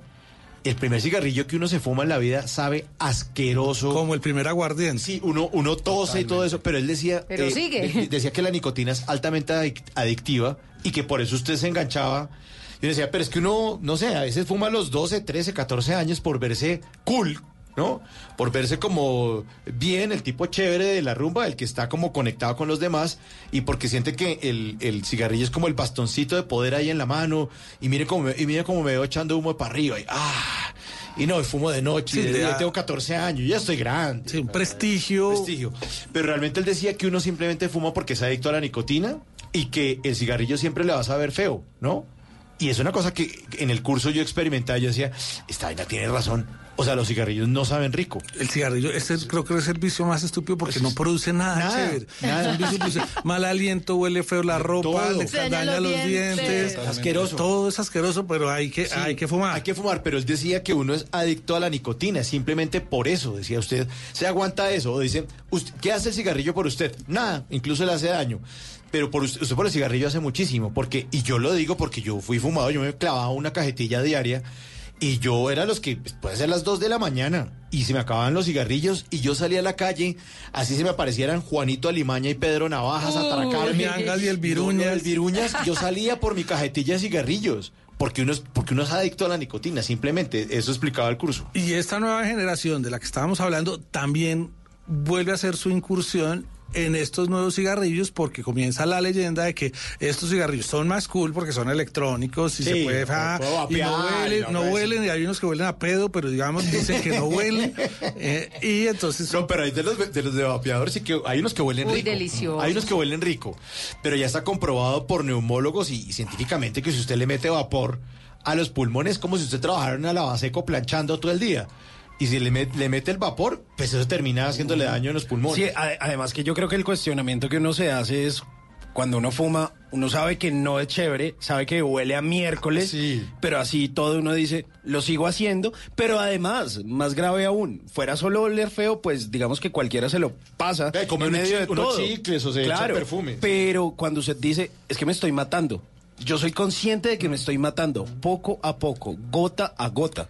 Uno de mis hijos 18 años fuma un aparatejo de esos gastritis a los 18 años. Sí gastritis. A cuenta del aparatejo este. Claro, porque es que cuando uno se mete algo a la boca, eh, eh, nuestro organismo está tan sabiamente diseñado que usted, por eso es que el chicle también produce un poquito lo mismo, porque usted se mete algo a la boca y en ese momento todo lo que sea digestivo empieza a funcionar, especialmente los jugos gástricos en el estómago, y esperan a que caiga algo, pero no cae nada. Claro. Y entonces ahí se van quemando las paredes del estómago con esos jugos gástricos.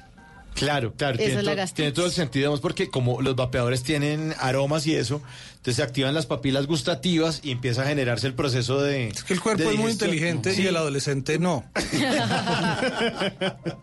Pues estamos esta noche hablando acerca de eso, acerca de esas nuevas fuentes de placer. Vamos a llegar a, a- a- a unas ideas. Ustedes sacan las conclusiones. Aquí no estamos ni para pontificar ni para dictar cátedra de Usted nada. decide, a Usted decide. Aquí ¿con qué tenemos se queda? Varios, varios puntos de vista. Eh, esto es Bla Bla Blue. Buena música, buenas conversaciones para gente despierta. Bla, bla, blue. Quizá no fue coincidencia encontrarme contigo. Tal vez esto lo hizo el destino. Quiero dormirme de nuevo en tu pecho. Y después me despierten tus besos. Tu sexto sentido sueña conmigo. Sé que pronto estaremos unidos. Esa sonrisa traviesa que vive conmigo. Sé que pronto estaré en tu camino. Sabes que estoy colgando en tus manos.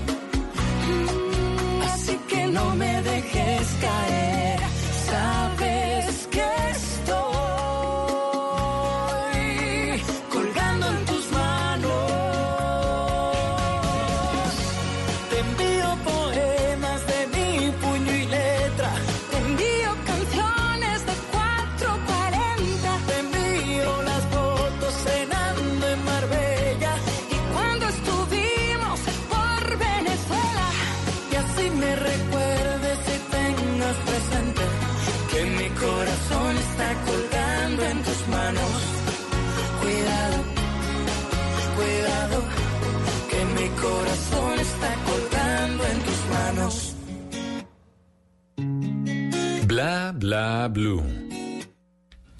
Seguimos en esta edición de Operación Retorno de Bla Bla Blue. Siempre lo estamos acompañando. Recuerden, Bla Bla Blue va de lunes a jueves de 10 de la noche a 1 de la mañana. Hoy, en este segmento, en la segunda hora, pues estamos hablando en serio. Estamos con Diego Arbeláez, el director de Caracol Escuela, eh, y nos está hablando de las nuevas eh, formas o las nuevas fuentes de placer en los adolescentes. Preocupados, muchos, muchos, muchos padres de familia seguramente que termina un puente y el hijo no es un carajo. O sea, Sí. no, no es un carajo. Lo sacaron ahí a la piscina, se quedó echado como una morsa, como un caimán. Hacer fotosíntesis. Y no hizo un carajo. Conversaciones para gente despierta. Oiga, esta canción. Es la música, la música también es una de esas cosas Sí. que da muchísimo placer. Mire, esta canción ya completa 11 años. Carlos Baute y Marta Sánchez, un álbum maravilloso firmado por la disquera Warner Music España y se llamaba De mi puño y letra. Una canción eh, que empezó a llegar a Colombia justamente en ese año y que se popularizó porque en ese entonces había un reality show por acá en Colombia y de ahí salió una pareja de cantantes a la cual le ha ido bien, se, se- mantienen, que es Siam, eh, Carlos Montaño y su esposa Carolina, e hicieron un cover de esta canción que les sonó maravilloso. Y luego, pues por supuesto, tuvimos la fortuna de escucharlo de la española Marta Sánchez y de el venezolano Carlos Baute. Colgando en tus manos en Bla Bla Blue.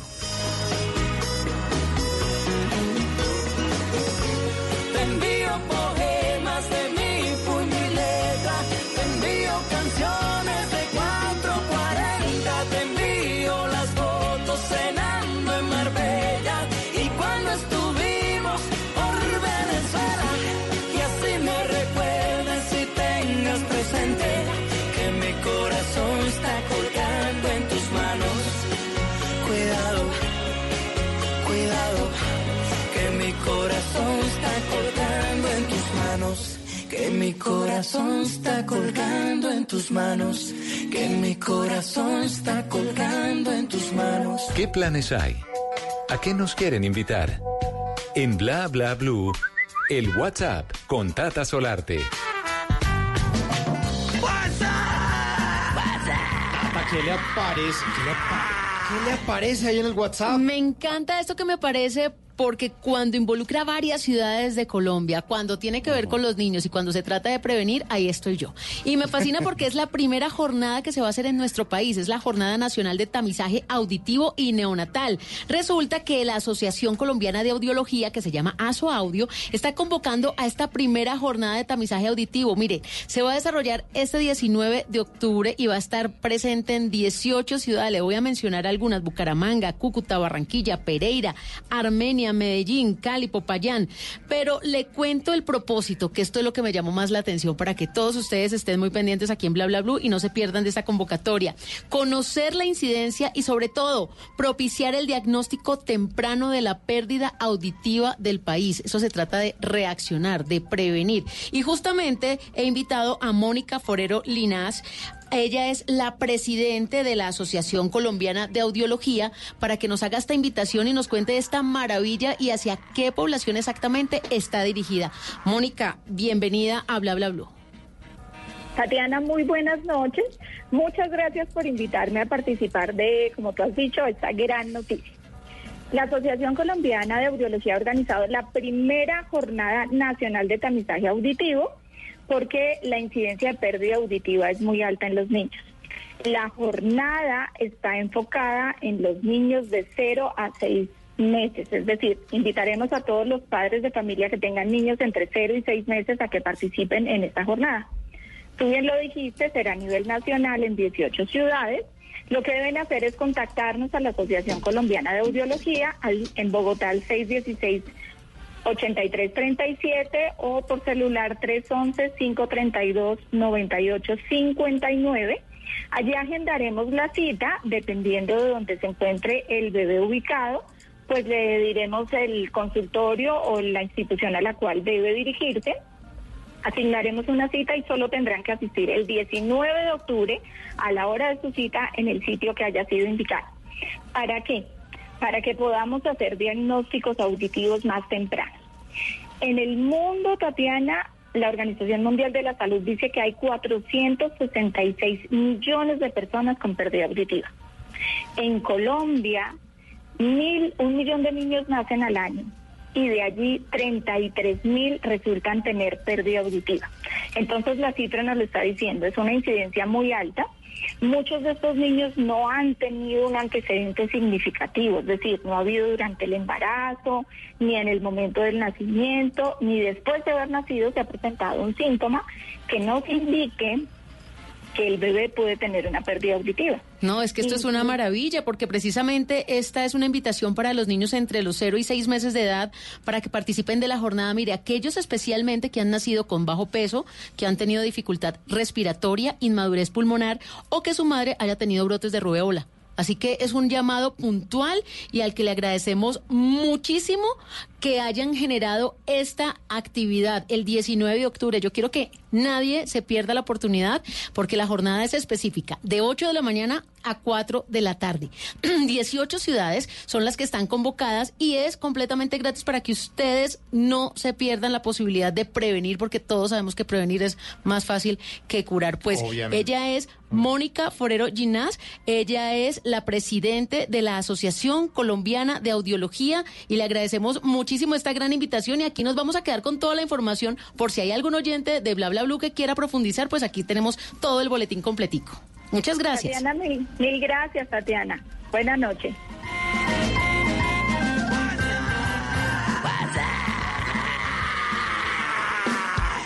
Bla bla blue. Porque en la noche la única que no se cansa es la lengua. Se puso la minifalda, la que tanto le gustaba, la que ya no se ponía, porque no la dejaba. Se cansó de las promesas,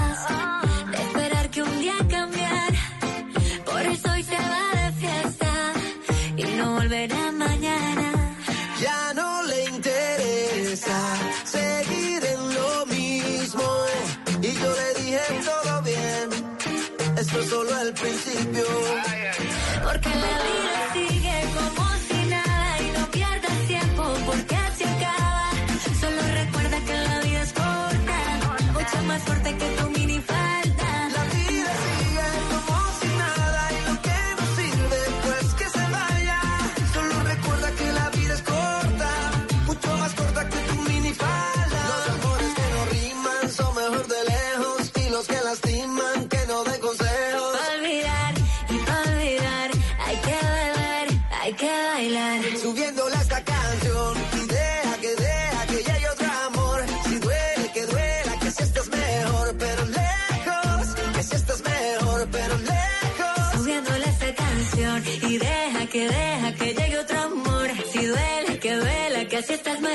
pero lejos. Tú estás mejor, pero lejos. La vida sigue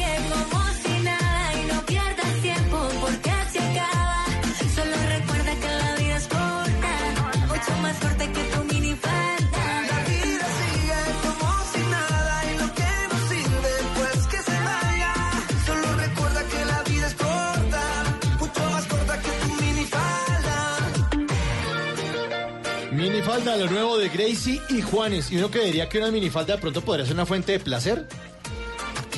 Sí, Sí, placer visual, de lo que placer estamos- visual, sí, no, claro. De lo que estamos También hablando. es estimular la mente visualmente. También. Lo que muchos hacen con Gracie, que no me la respetan. Y además eh, el tema de para las mujeres ponerse la minifalda o a los- las personas que les guste ponerse minifalda también es un tema de pues vestirse y, Y de seguridad. y verse bien es un Y vencer tema los de- miedos. es una posibilidad de, de innovar en cosas que nos producen placer. Pues en esta segunda hora en Bla Bla Bla estamos hablando de eso, de las nuevas fuentes de placer para los adolescentes, porque están como muy perezosos, yo no sé. No, y es que usted les pregunta lochos, como qué que, hicieron nada, nada. porque resulta que para los adolescentes de hoy hacer nada es parche. Sí, ¿y qué hicieron? Nada. No, pero además se traumatizan por no hacer nada. El ocio es la mamá de la creatividad. Hay que dejar que se aburran para que se desaburran. Entonces, que se inventen vainas. Para que se inventen vainas y sean cajadas. No, listo, hermano. haga- pero hagan algo, propónganle algo a la existencia y algo de pronto por fuera de la pantalla, que es siempre. Lo que pasa es que es una doble cosa porque es que en la pantalla está todo, ¿no? Sí, ellos crecieron con eso. Pues esta noche nos acompaña aquí en la mesa de Bla Bla Diego Arbeláez, es director de Caracol Escuela, es padre de familia, además ha sido el papá de muchos actores y encanta- y cantantes que han pertenecido por generaciones al Club 10 Caracol.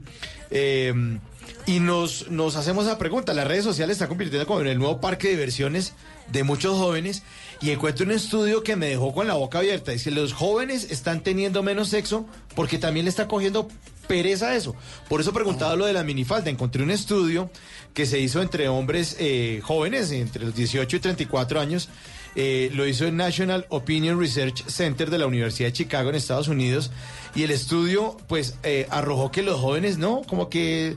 No, la medición más reciente dice que, que, que el 23% de los adultos, pues, que no ha tenido relaciones sexuales y como que no, que como que qué pereza y que incluso se compara este estudio con años atrás, 2008 e incluso 98, eh, este estudio hecho en Europa también. No, no, no, hay varios estudios que dicen no, que hasta le están cogiendo pereza. Que no, que es mejor estar ahí como en, el, en la tablet, en el En celular. el mundo virtual. mundo virtual, porque ah, es- Llévelo- echarle el cuento a alguien ahí para que le digan que no, que pereza. Llévalo a la praxis de un millennial o un centennial en que su vida se ha virtualizado desde hace muchos años. Eh, entonces a través del WhatsApp habló con los amigos, a través del Instagram mandó las fotos, eh, le gusta una canción y entonces eh, la baja del Spotify. Y todo sin moverse de su cuarto. Tiene el mundo a moverse de su cuarto. Necesita unos tenis y los pide por Amazon. Quiere comer y los pide por Rappi. Quiere conversar con el amigo y ahí está con el amigo. El momento del contacto físico, esa destreza social no la tiene. ¿Mm? Entonces el uno más tímido y como más retraído.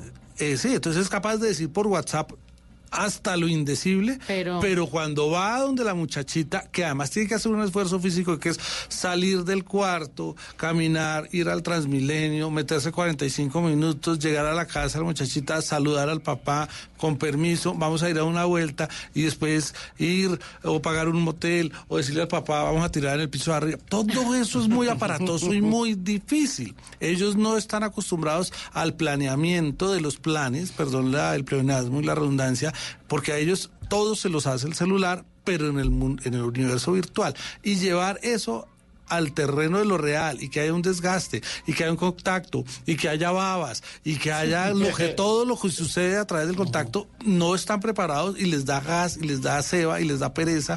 Y entonces más bien hablemos de sexo Pero, pero eso por, sí se por entre el WhatsApp. haber incrementado el tema de las imágenes a través de las redes sociales, Claro, el eso, texting, sí. esa virtualidad del sexo obviamente se ha, se ha ampliado mucho, pero el contacto social, la conversación real, todo eso va disminuyéndose y las estadísticas son abrumadoras. Es que yo siento que en cierta parte el hecho de estar tan conectados en una tablet, en un celular, en un computador, ha hecho que de cierta forma los jóvenes o aquellos que ahora se conocen como eh, nativos digitales no conozcan, digamos, una frontera entre lo que es la virtualidad y la realidad. O sea, como que no hay un factor diferenciador, porque ¿Que la misma esa, vaina misma aprobación de lo que sucede en redes sociales termina siendo la validación de lo que son ellos en sus relaciones interpersonales. A veces pues, resulta siendo mucho más valiosa una conversación que se tiene a través de una red social que un, un face to face. Pero es que, por decir algo, del vecino, de la persona que tienen al lado, saben dónde estudia, dónde trabaja o qué hace, listo. Pero ese amigo que tienen en Alemania que no conocen, pero es su amigo, porque son amigos virtuales, pues él también se da cuenta absolutamente de todo. qué le gusta, qué no le gusta, dónde está pasando las vacaciones, qué está tomando, qué está comiendo. Entonces, por eso es que esa división entre lo real y lo virtual para ellos no existe, porque es tan real ese amigo del que saben todo, que está al lado, como ese amigo que no conocen, pero también saben todo. Es que este tema de la revolución digital afecta a todo. Está, es así como hace 13 mil años el hombre se aburrió de andar caminando por las selvas del África y dijo, me mamé. O la señora le dijo, mijito, se quedó mi mamá. No le vamos a hacer lo mismo que le hicimos a su mamá, que fue dejarla botada, porque a las mamás se les dejaba botadas porque tenían que seguir caminando.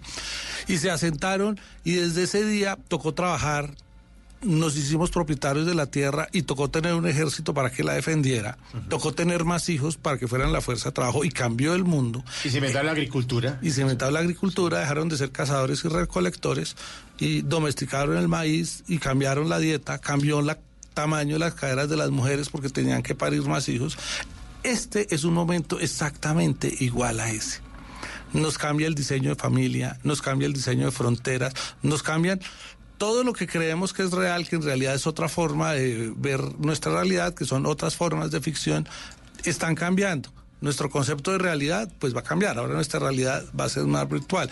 Nuestro concepto de relacionamiento está cambiando. Nuestro concepto de trabajo está cambiando y ahora cuando empecemos a perder puestos de trabajo vamos a tener que acordarnos que el hombre estuvo unos 400 mil años sin trabajar y lo resolvió. Sí, claro. Lo resolvió. No, de pronto la única manera de subsistencia no es el trabajo. El hombre lo va a resolver. No sí, es no el- nos vamos a morir de hambre tampoco. No, o sea, no. De algún lado vamos a bajar eh, mangos y no los comemos. Sí, o sea, alguna respuesta va a tener el hombre. El hombre lo que tiene es una capacidad de adaptarse y eso es lo que lo hace el más fuerte de la Tierra. No es porque sea el más fuerte, ni el más inteligente, ni el más rápido, es porque tiene la capacidad de adaptarse en gran número y en comunidad. Pero es abrumador lo que los valores, lo que la- lo que nosotros le estamos le dimos valor que se está perdiendo incluso las relaciones sexuales y todas las otras formas de relacionamiento. Es que fíjese, Diego y oyentes, el, el- estudio que tengo acá, dice, dice, además que hay distractores del sexo, se habla de eso. Dice, ahora hay muchas más cosas que hacer a las 10 de la noche que hace 20 años. Lo dice Jan Twinch, que es una profesora de psicología de la Universidad Estatal de San Diego. La profesora Twinch dice que los videojuegos y Netflix también podrían ser factores importantes. Eh, la gente está distraída, dice, pero yo para qué me pongo a echar los perros a alguien, qué jartera. Mauricio- No veo esta, esta película y ya, chao, se acabó. Encuentra el entretenimiento por otro lado. No, qué desgaste. Qué desgaste. Pero además, la disponibilidad de todo. Mauricio, usted que le gusta la música a los 18 años, ¿cuántas canciones tenía y conocía? Mm, Demasiadas, sí, demasiadas. No, no, no las puedo contar, pero sí muchas. Claro, no pero usted- tantas como las que conoce Pero, uno pero ahora. no tantas como las que tiene y conoce un chino hoy a los 18 años. Ah, no, Claro, además que ellos consumen demasiado. Claro, porque uno decía, tengo un jurgo de, li- de discos, tengo 300 discos. No, eso es mucho. Eso es mucho. O conozco 300 canciones. En mi época, que yo soy ochentero, las de Michael Jackson, las de Madonna, las que mi papá de los melódicos y de Lavillos, y, y las de eh, Nelson Enrique y, su- y sus y sus estrellas, y se acabó. Y hasta ahí llegaba el mundo de uno. Sí, es que Ahora hay 300 la mil millones de, de, de todo. todo. o sea, es que eh, aquí alguien que ha leído poquito en la vida, que se ha leído 20 libros en toda su vida, ha leído más que Aristóteles. ¿Por qué? Pues que hay más libros. Es que no había Sí. libros, no, No, había y, imprenta. y sabe, y le voy a hilar algo con el ejemplo que usted pone de la música.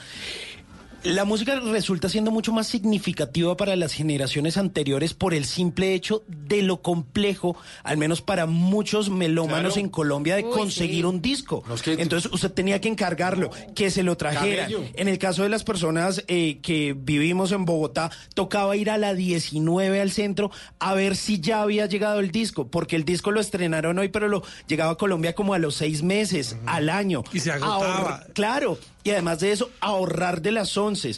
Uy, ya con lo de este mes me va a comprar el nuevo disco de Guns N' Roses. No, ahora usted tiene una eh, suscripción hasta familiar, seis personas, Spotify o gratis en YouTube y, tiene chao, todo. lo que quiera. Todo, todo tiene menor valor. Exacto, menor valor, o sea, no cuesta conseguirlo y por eso mismo, esa misma consecuencia, usted no aprecia las cosas.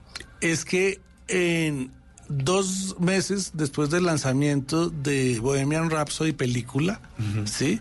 Se oyó más Sí, eh, Freddie. Mercury que en toda la década de los 60, de los 70 y los 80. increíble. Es, es Sí, increíble. Y eso lo hablamos nosotros, porque si estas nuevas generaciones que en su vida habían crecido, habían escuchado este tipo de música, llegan a productos tan potentes y tan buenos como ese, es fácil. Como lo que pasa cuando un joven de 10 años escucha de pronto a Rubén Blades que no ha crecido, que no es de su generación, pero encontrárselo lo sorprende, porque son demasiado poderosos.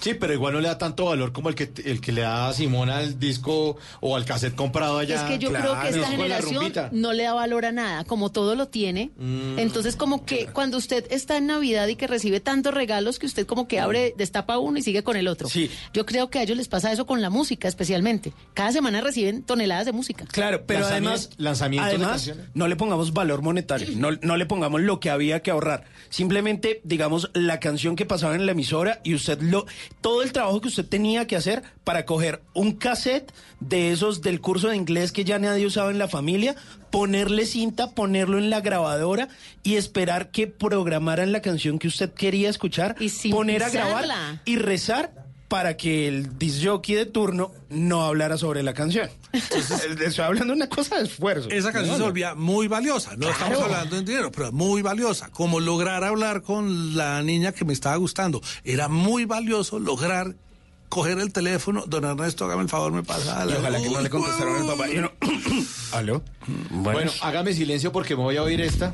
A ver. Y la voy a poner a grabar. Sáqueme el cassette. Ya Vamos mismo. a poner a, a grabar esta Ya, canción. Lisa, Después lo rebobino con el Esferovic. Ahí está, Queen Freddie Mercury en Bla Bla Blue.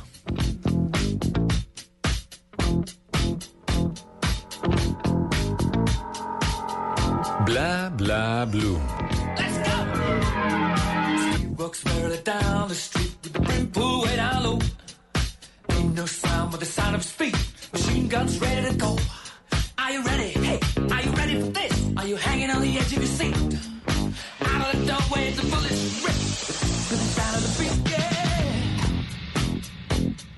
Another one bites the dust. Another one bites the dust. And another one gone, and another one gone. Another one bites the dust. Hey, we're gonna get you too. Another one bites the dust.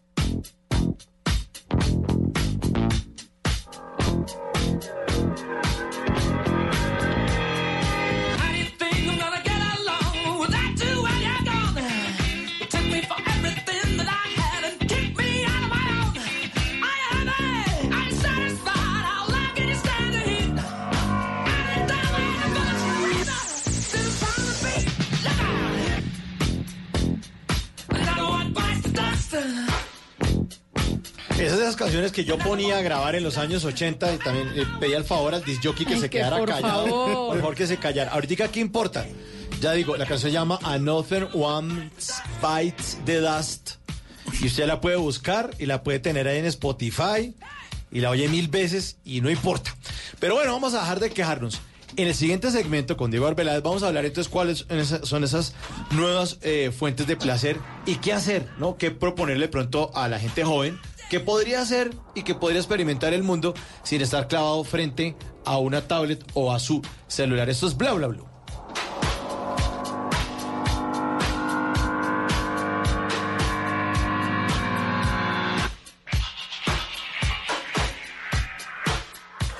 Lo que algún día fue noticia, hoy es historia.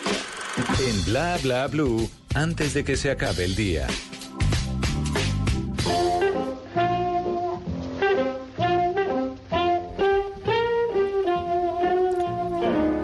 Antes de que se acabe el día, vale la pena recordar que un día como hoy, pero del año 2006, en Estados Unidos, la empresa de Internet Google compró el sitio web de videos YouTube. ¿Les suena? YouTube es un eh, sitio web dedicado a compartir videos y tiene una gran variedad de clips de películas, programas de televisión, videos musicales, así como de contenidos de videoblogs y YouTube Gaming. YouTube fue fundada por Chad Hurley, Steven Chan y Jawed Karim en febrero del 2005 en San Bruno, California. Todos ellos eh, se conocieron cuando trabajaban para empresas como PayPal, Hurley y Karim, eh, pues eran todos ingenieros. Hurley y Shen, dos de sus fundadores, dicen que la idea de YouTube surgió cuando trataron de compartir videos tomados durante una fiesta en San Francisco, California. Esta idea ha sido considerada una versión muy simplificada, pero es la más real de donde viene la idea de esta red social. Se puede haber de pronto haber regado esta idea para que fuera una historia, digamos, sencilla y que al mercado no le costara tanto contarla. En octubre de 2006, eh, YouTube fue adquirido por Google a cambio de 1.650 millones de dólares. Hoy en día, cada mes, más de 1.900 millones de usuarios acceden, a YouTube desde su cuenta y miran más de mil millones de horas de video diarias, lo que genera miles de millones de vistas y obviamente miles de millones de dólares. Más del 70% del tiempo de reproducción de YouTube proviene de dispositivos móviles y además de eso, YouTube tiene versiones locales en más de 91 países. Antes de que se acabe el día, usted allá, joven descarrilado, toma trago, suelte esa botella de aguardiente y póngase a escribir, grabar o a editar un videito a ver si al menos hace plata volviéndose youtuber. Nunca te irás a la cama sin aprender algo nuevo. Bla Bla Blue.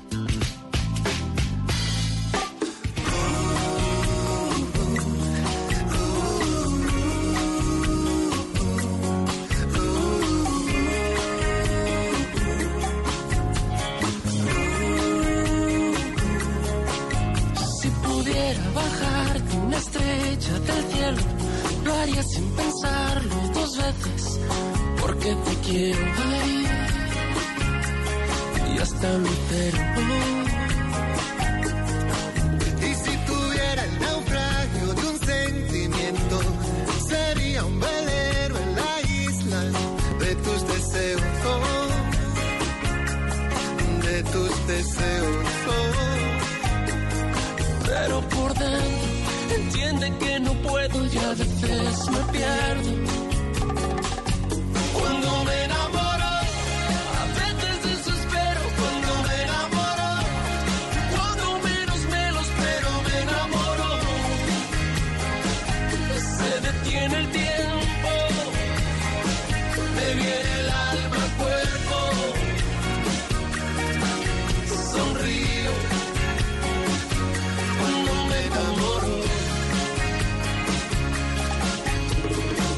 Cuando me enamoro, ya hay otra forma de enamorarse en las redes sociales.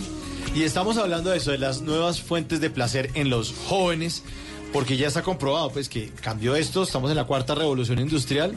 Y lo que nos, decía hace unos minutos eh, nuestro invitado esta noche, Diego Arbeláez, que esto cambió. Esto es como cuando se transformó el hombre, dejó de ser nómada, se volvió sedentario y acaba de partirse la historia de la humanidad en dos. ¿De qué otras formas podemos encontrar placer o, o qué otras alternativas podríamos contarles a los papás que de pronto están preocupados porque pasa un puente festivo y todo, el pelado no hizo nada? ¿Qué podríamos proponerles a los jóvenes ahora para que encuentren nuevas maneras de, de sentirse bien y de sentir placer en algo distinto a estar pegado a un celular? Y que uno de papá les vea lo útil por algún lado. Haga algo, papito. Claro, porque no, no importa la utilidad, dejemos de pensar, ¿y esto para qué me sirve? No, pues se, te sirve para entretenerte. Y, entretenerse es, es, pues es un buen propósito. Uno de los grandes errores que cometemos los papás es creer que la nostalgia es es un sentimiento validador y que es un llamado a la acción. Porque todo el tiempo pasado relevo. fue, me- fue mejor, ¿no? Y esa más es una gran mentira. Lo Sí. que pasa es que el recordar produce cierto placer, hablando de placer, que me hace creer que el tiempo pasado fue mejor. Y no es cierto. No es cierto. Cada tiempo futuro pues trae mejores cosas y ahorita tenemos una disponibilidad chévere. Entonces es mostrarle a los chinos y compartir con los muchachos esta disponibilidad que hay. Entonces socialicemos a partir de la música. Entonces cojamos el Spotify de nuestros hijos y amplifiquemos y, y hagamos una compartir música. Muéstrame algo de lo tuyo, te muestro algo de lo mío. Venga, ahora miremos esto, miremos que descubramos que ellos oyen una cantidad de canciones que al final fueron de nuestra generación y que ellos no saben que están oyendo cosas que fueron de nuestra generación. En estos días ando acompañando de eh, pues de algo que yo llamo como un sidekick que asesoro y acompaño a, a algunos amigos en procesos de, de cambios de vida y en procesos algunos de dejar ciertas adicciones. Y hay una compañera amiga mía que está dejando el azúcar. Lleva 29 días sin consumir azúcar y esto es como llevar 29 i- días sin consumir opio y está buscando nuevas formas de placer. Entonces, en la búsqueda de las nuevas formas de placer, sin decirle yo que era un generador de placer, le dije yo, busca nuevas formas de matar tu tiempo y de exorcizar lo que está pasando y escribe. Y entonces escribió. Y al escribir, pues le resultó terapéutico el social, el administrarse con ella misma frente a las emociones que está sintiendo y a las vivencias del minuto a minuto, del día tras día, de alguien que está dejando una sustancia tan adictiva como el azúcar. Y después me aceptó la propuesta, ahora que escribiste y está bien escrito y ya lo puliste, públicalo. Y el placer tan enorme que empezó a sentir cuando lo publicó y este mundo de las redes sociales empezó a recibir likes sobre eso y no likes sobre la foto con la botella aguardiente o la foto de no sé qué o el perrito o el gatico, sino algo que ella produjo de su propia inspiración y ella lo escribió y empezó a tener un número importante de aceptación social. Y entonces empezó a recibir o algo un placer muy grande sobre una creación de ella misma A partir de un problemilla a que partir de un problema que empezó a darse cuenta que todos de alguna u otra manera lo tenemos. Todos queremos dejar el azúcar, todos queremos tener una vida más saludable, todos tenemos algo en la vida que tenemos que hacer un esfuerzo por dejarlo porque nos destru- autodestruimos de alguna manera y ella es la valiente que lo está haciendo y lo publicó y se genera placer a través de eso y además está generando un compromiso y, y está empezando a tener unos fans a decirle ánimo, vamos adelante y está generando placer hasta- ante eso. Hay otra dinámica que nos ha funcionado mucho, que es cocinar con los chinos. Y funciona para dos cosas, porque el ponerse a cocinar con ellos, pues es una vaina súper placentera porque come uno cosas y empieza uno a estudiar y a hablar de qué es lo que estamos cocinando, pero además combate el tema de el tema de trasladarse untarse, compartir y la sensualidad que hay a través de la cocina, el día de mañana esos chinos se les va a despertar el erotismo que hay a través de la cocina y van a ser unos buenos tiradores y no como el resto de las congéneres que van a ser muy malos polvos. Pero además a mí me funciona esa práctica, el tema de involucrar a los niños en la cocina, porque además siento que uno, por un lado, pues me están ayudando, pero por otro estamos divirtiéndonos. Es un plan que por fin logra capturar su atención, porque con ellos a veces es muy tenaz lograr que se entretengan, que no abandonen, que se queden, porque llegan pero se pueden ir rapidito de cualquier actividad que uno les proponga. Pero con la cocina me ha pasado que se quedan, que se mantienen y empiezan a preguntar qué es lo que más me gusta. ¿Y esto cómo lo puedo hacer? Y también lo he escuchado de esta manera y le puedo agregar esto. ¿Qué pasa si le pongo esto? Porque ellos están también con su curiosidad y están explorando. Entonces también es bueno la cocina porque les permite a ellos eso, explorar y sentirse como también dueños aunque sea de la receta. Que también es importante. Y aprobarles los experimentos. ¿Y qué pasa si le echamos salsa soya? Pues echemos salsa A soya. ver, ¿qué es? Ah, Ajá. nos lo tiramos. Sí. Prueba y error, porque eso y- se tra- de eso se trata la vida. Buenísimo. Claro, y, y eso en un círculo, y además las conversaciones que existen alrededor de la cocina, pues empiezan a, a generar un proceso súper bonito y empezar otra vez el valor del café, el valor de la charla, el valor de la conversación, porque de lo que va a sufrir la generación que viene es de soledad. Así como en Colombia la ultraderecha piensa en que deberíamos fundar un eh, ministerio de la familia, eh, en los países desarrollados están es, preocupados y están fundando un viceministerio de la soledad. Sí, bueno, pues ahí está. Entonces, dejamos los temas planteados. ustedes sacan sus eso. conclusiones, ustedes miren a ver cómo lidian con esta, con esta vida. Ya lo saben, música, escritura, cocinar, temas que tengan que ver con el arte. Diego, muchísimas gracias por habernos acompañado en esta hora aquí en Bla Bla Blue. Eh, le agradecemos su tiempo porque sabemos que sacó, sacrificó también momentos desde pronto estar hasta ahora con su familia para venir a compartir esta experiencia con, con los oyentes. Para mí es una nueva forma de placer venir de vez en cuando a compartir una noche con ustedes. Me Bueno, encanta. Muchas gracias, don Diego. Regresamos con la hora de los oyentes en el 316-692-5274. Aquí está Robbie Williams, Rock DJ en Bla Bla Blue. Blah, blah, blue. With the floor show, kicking with your torso. Boys getting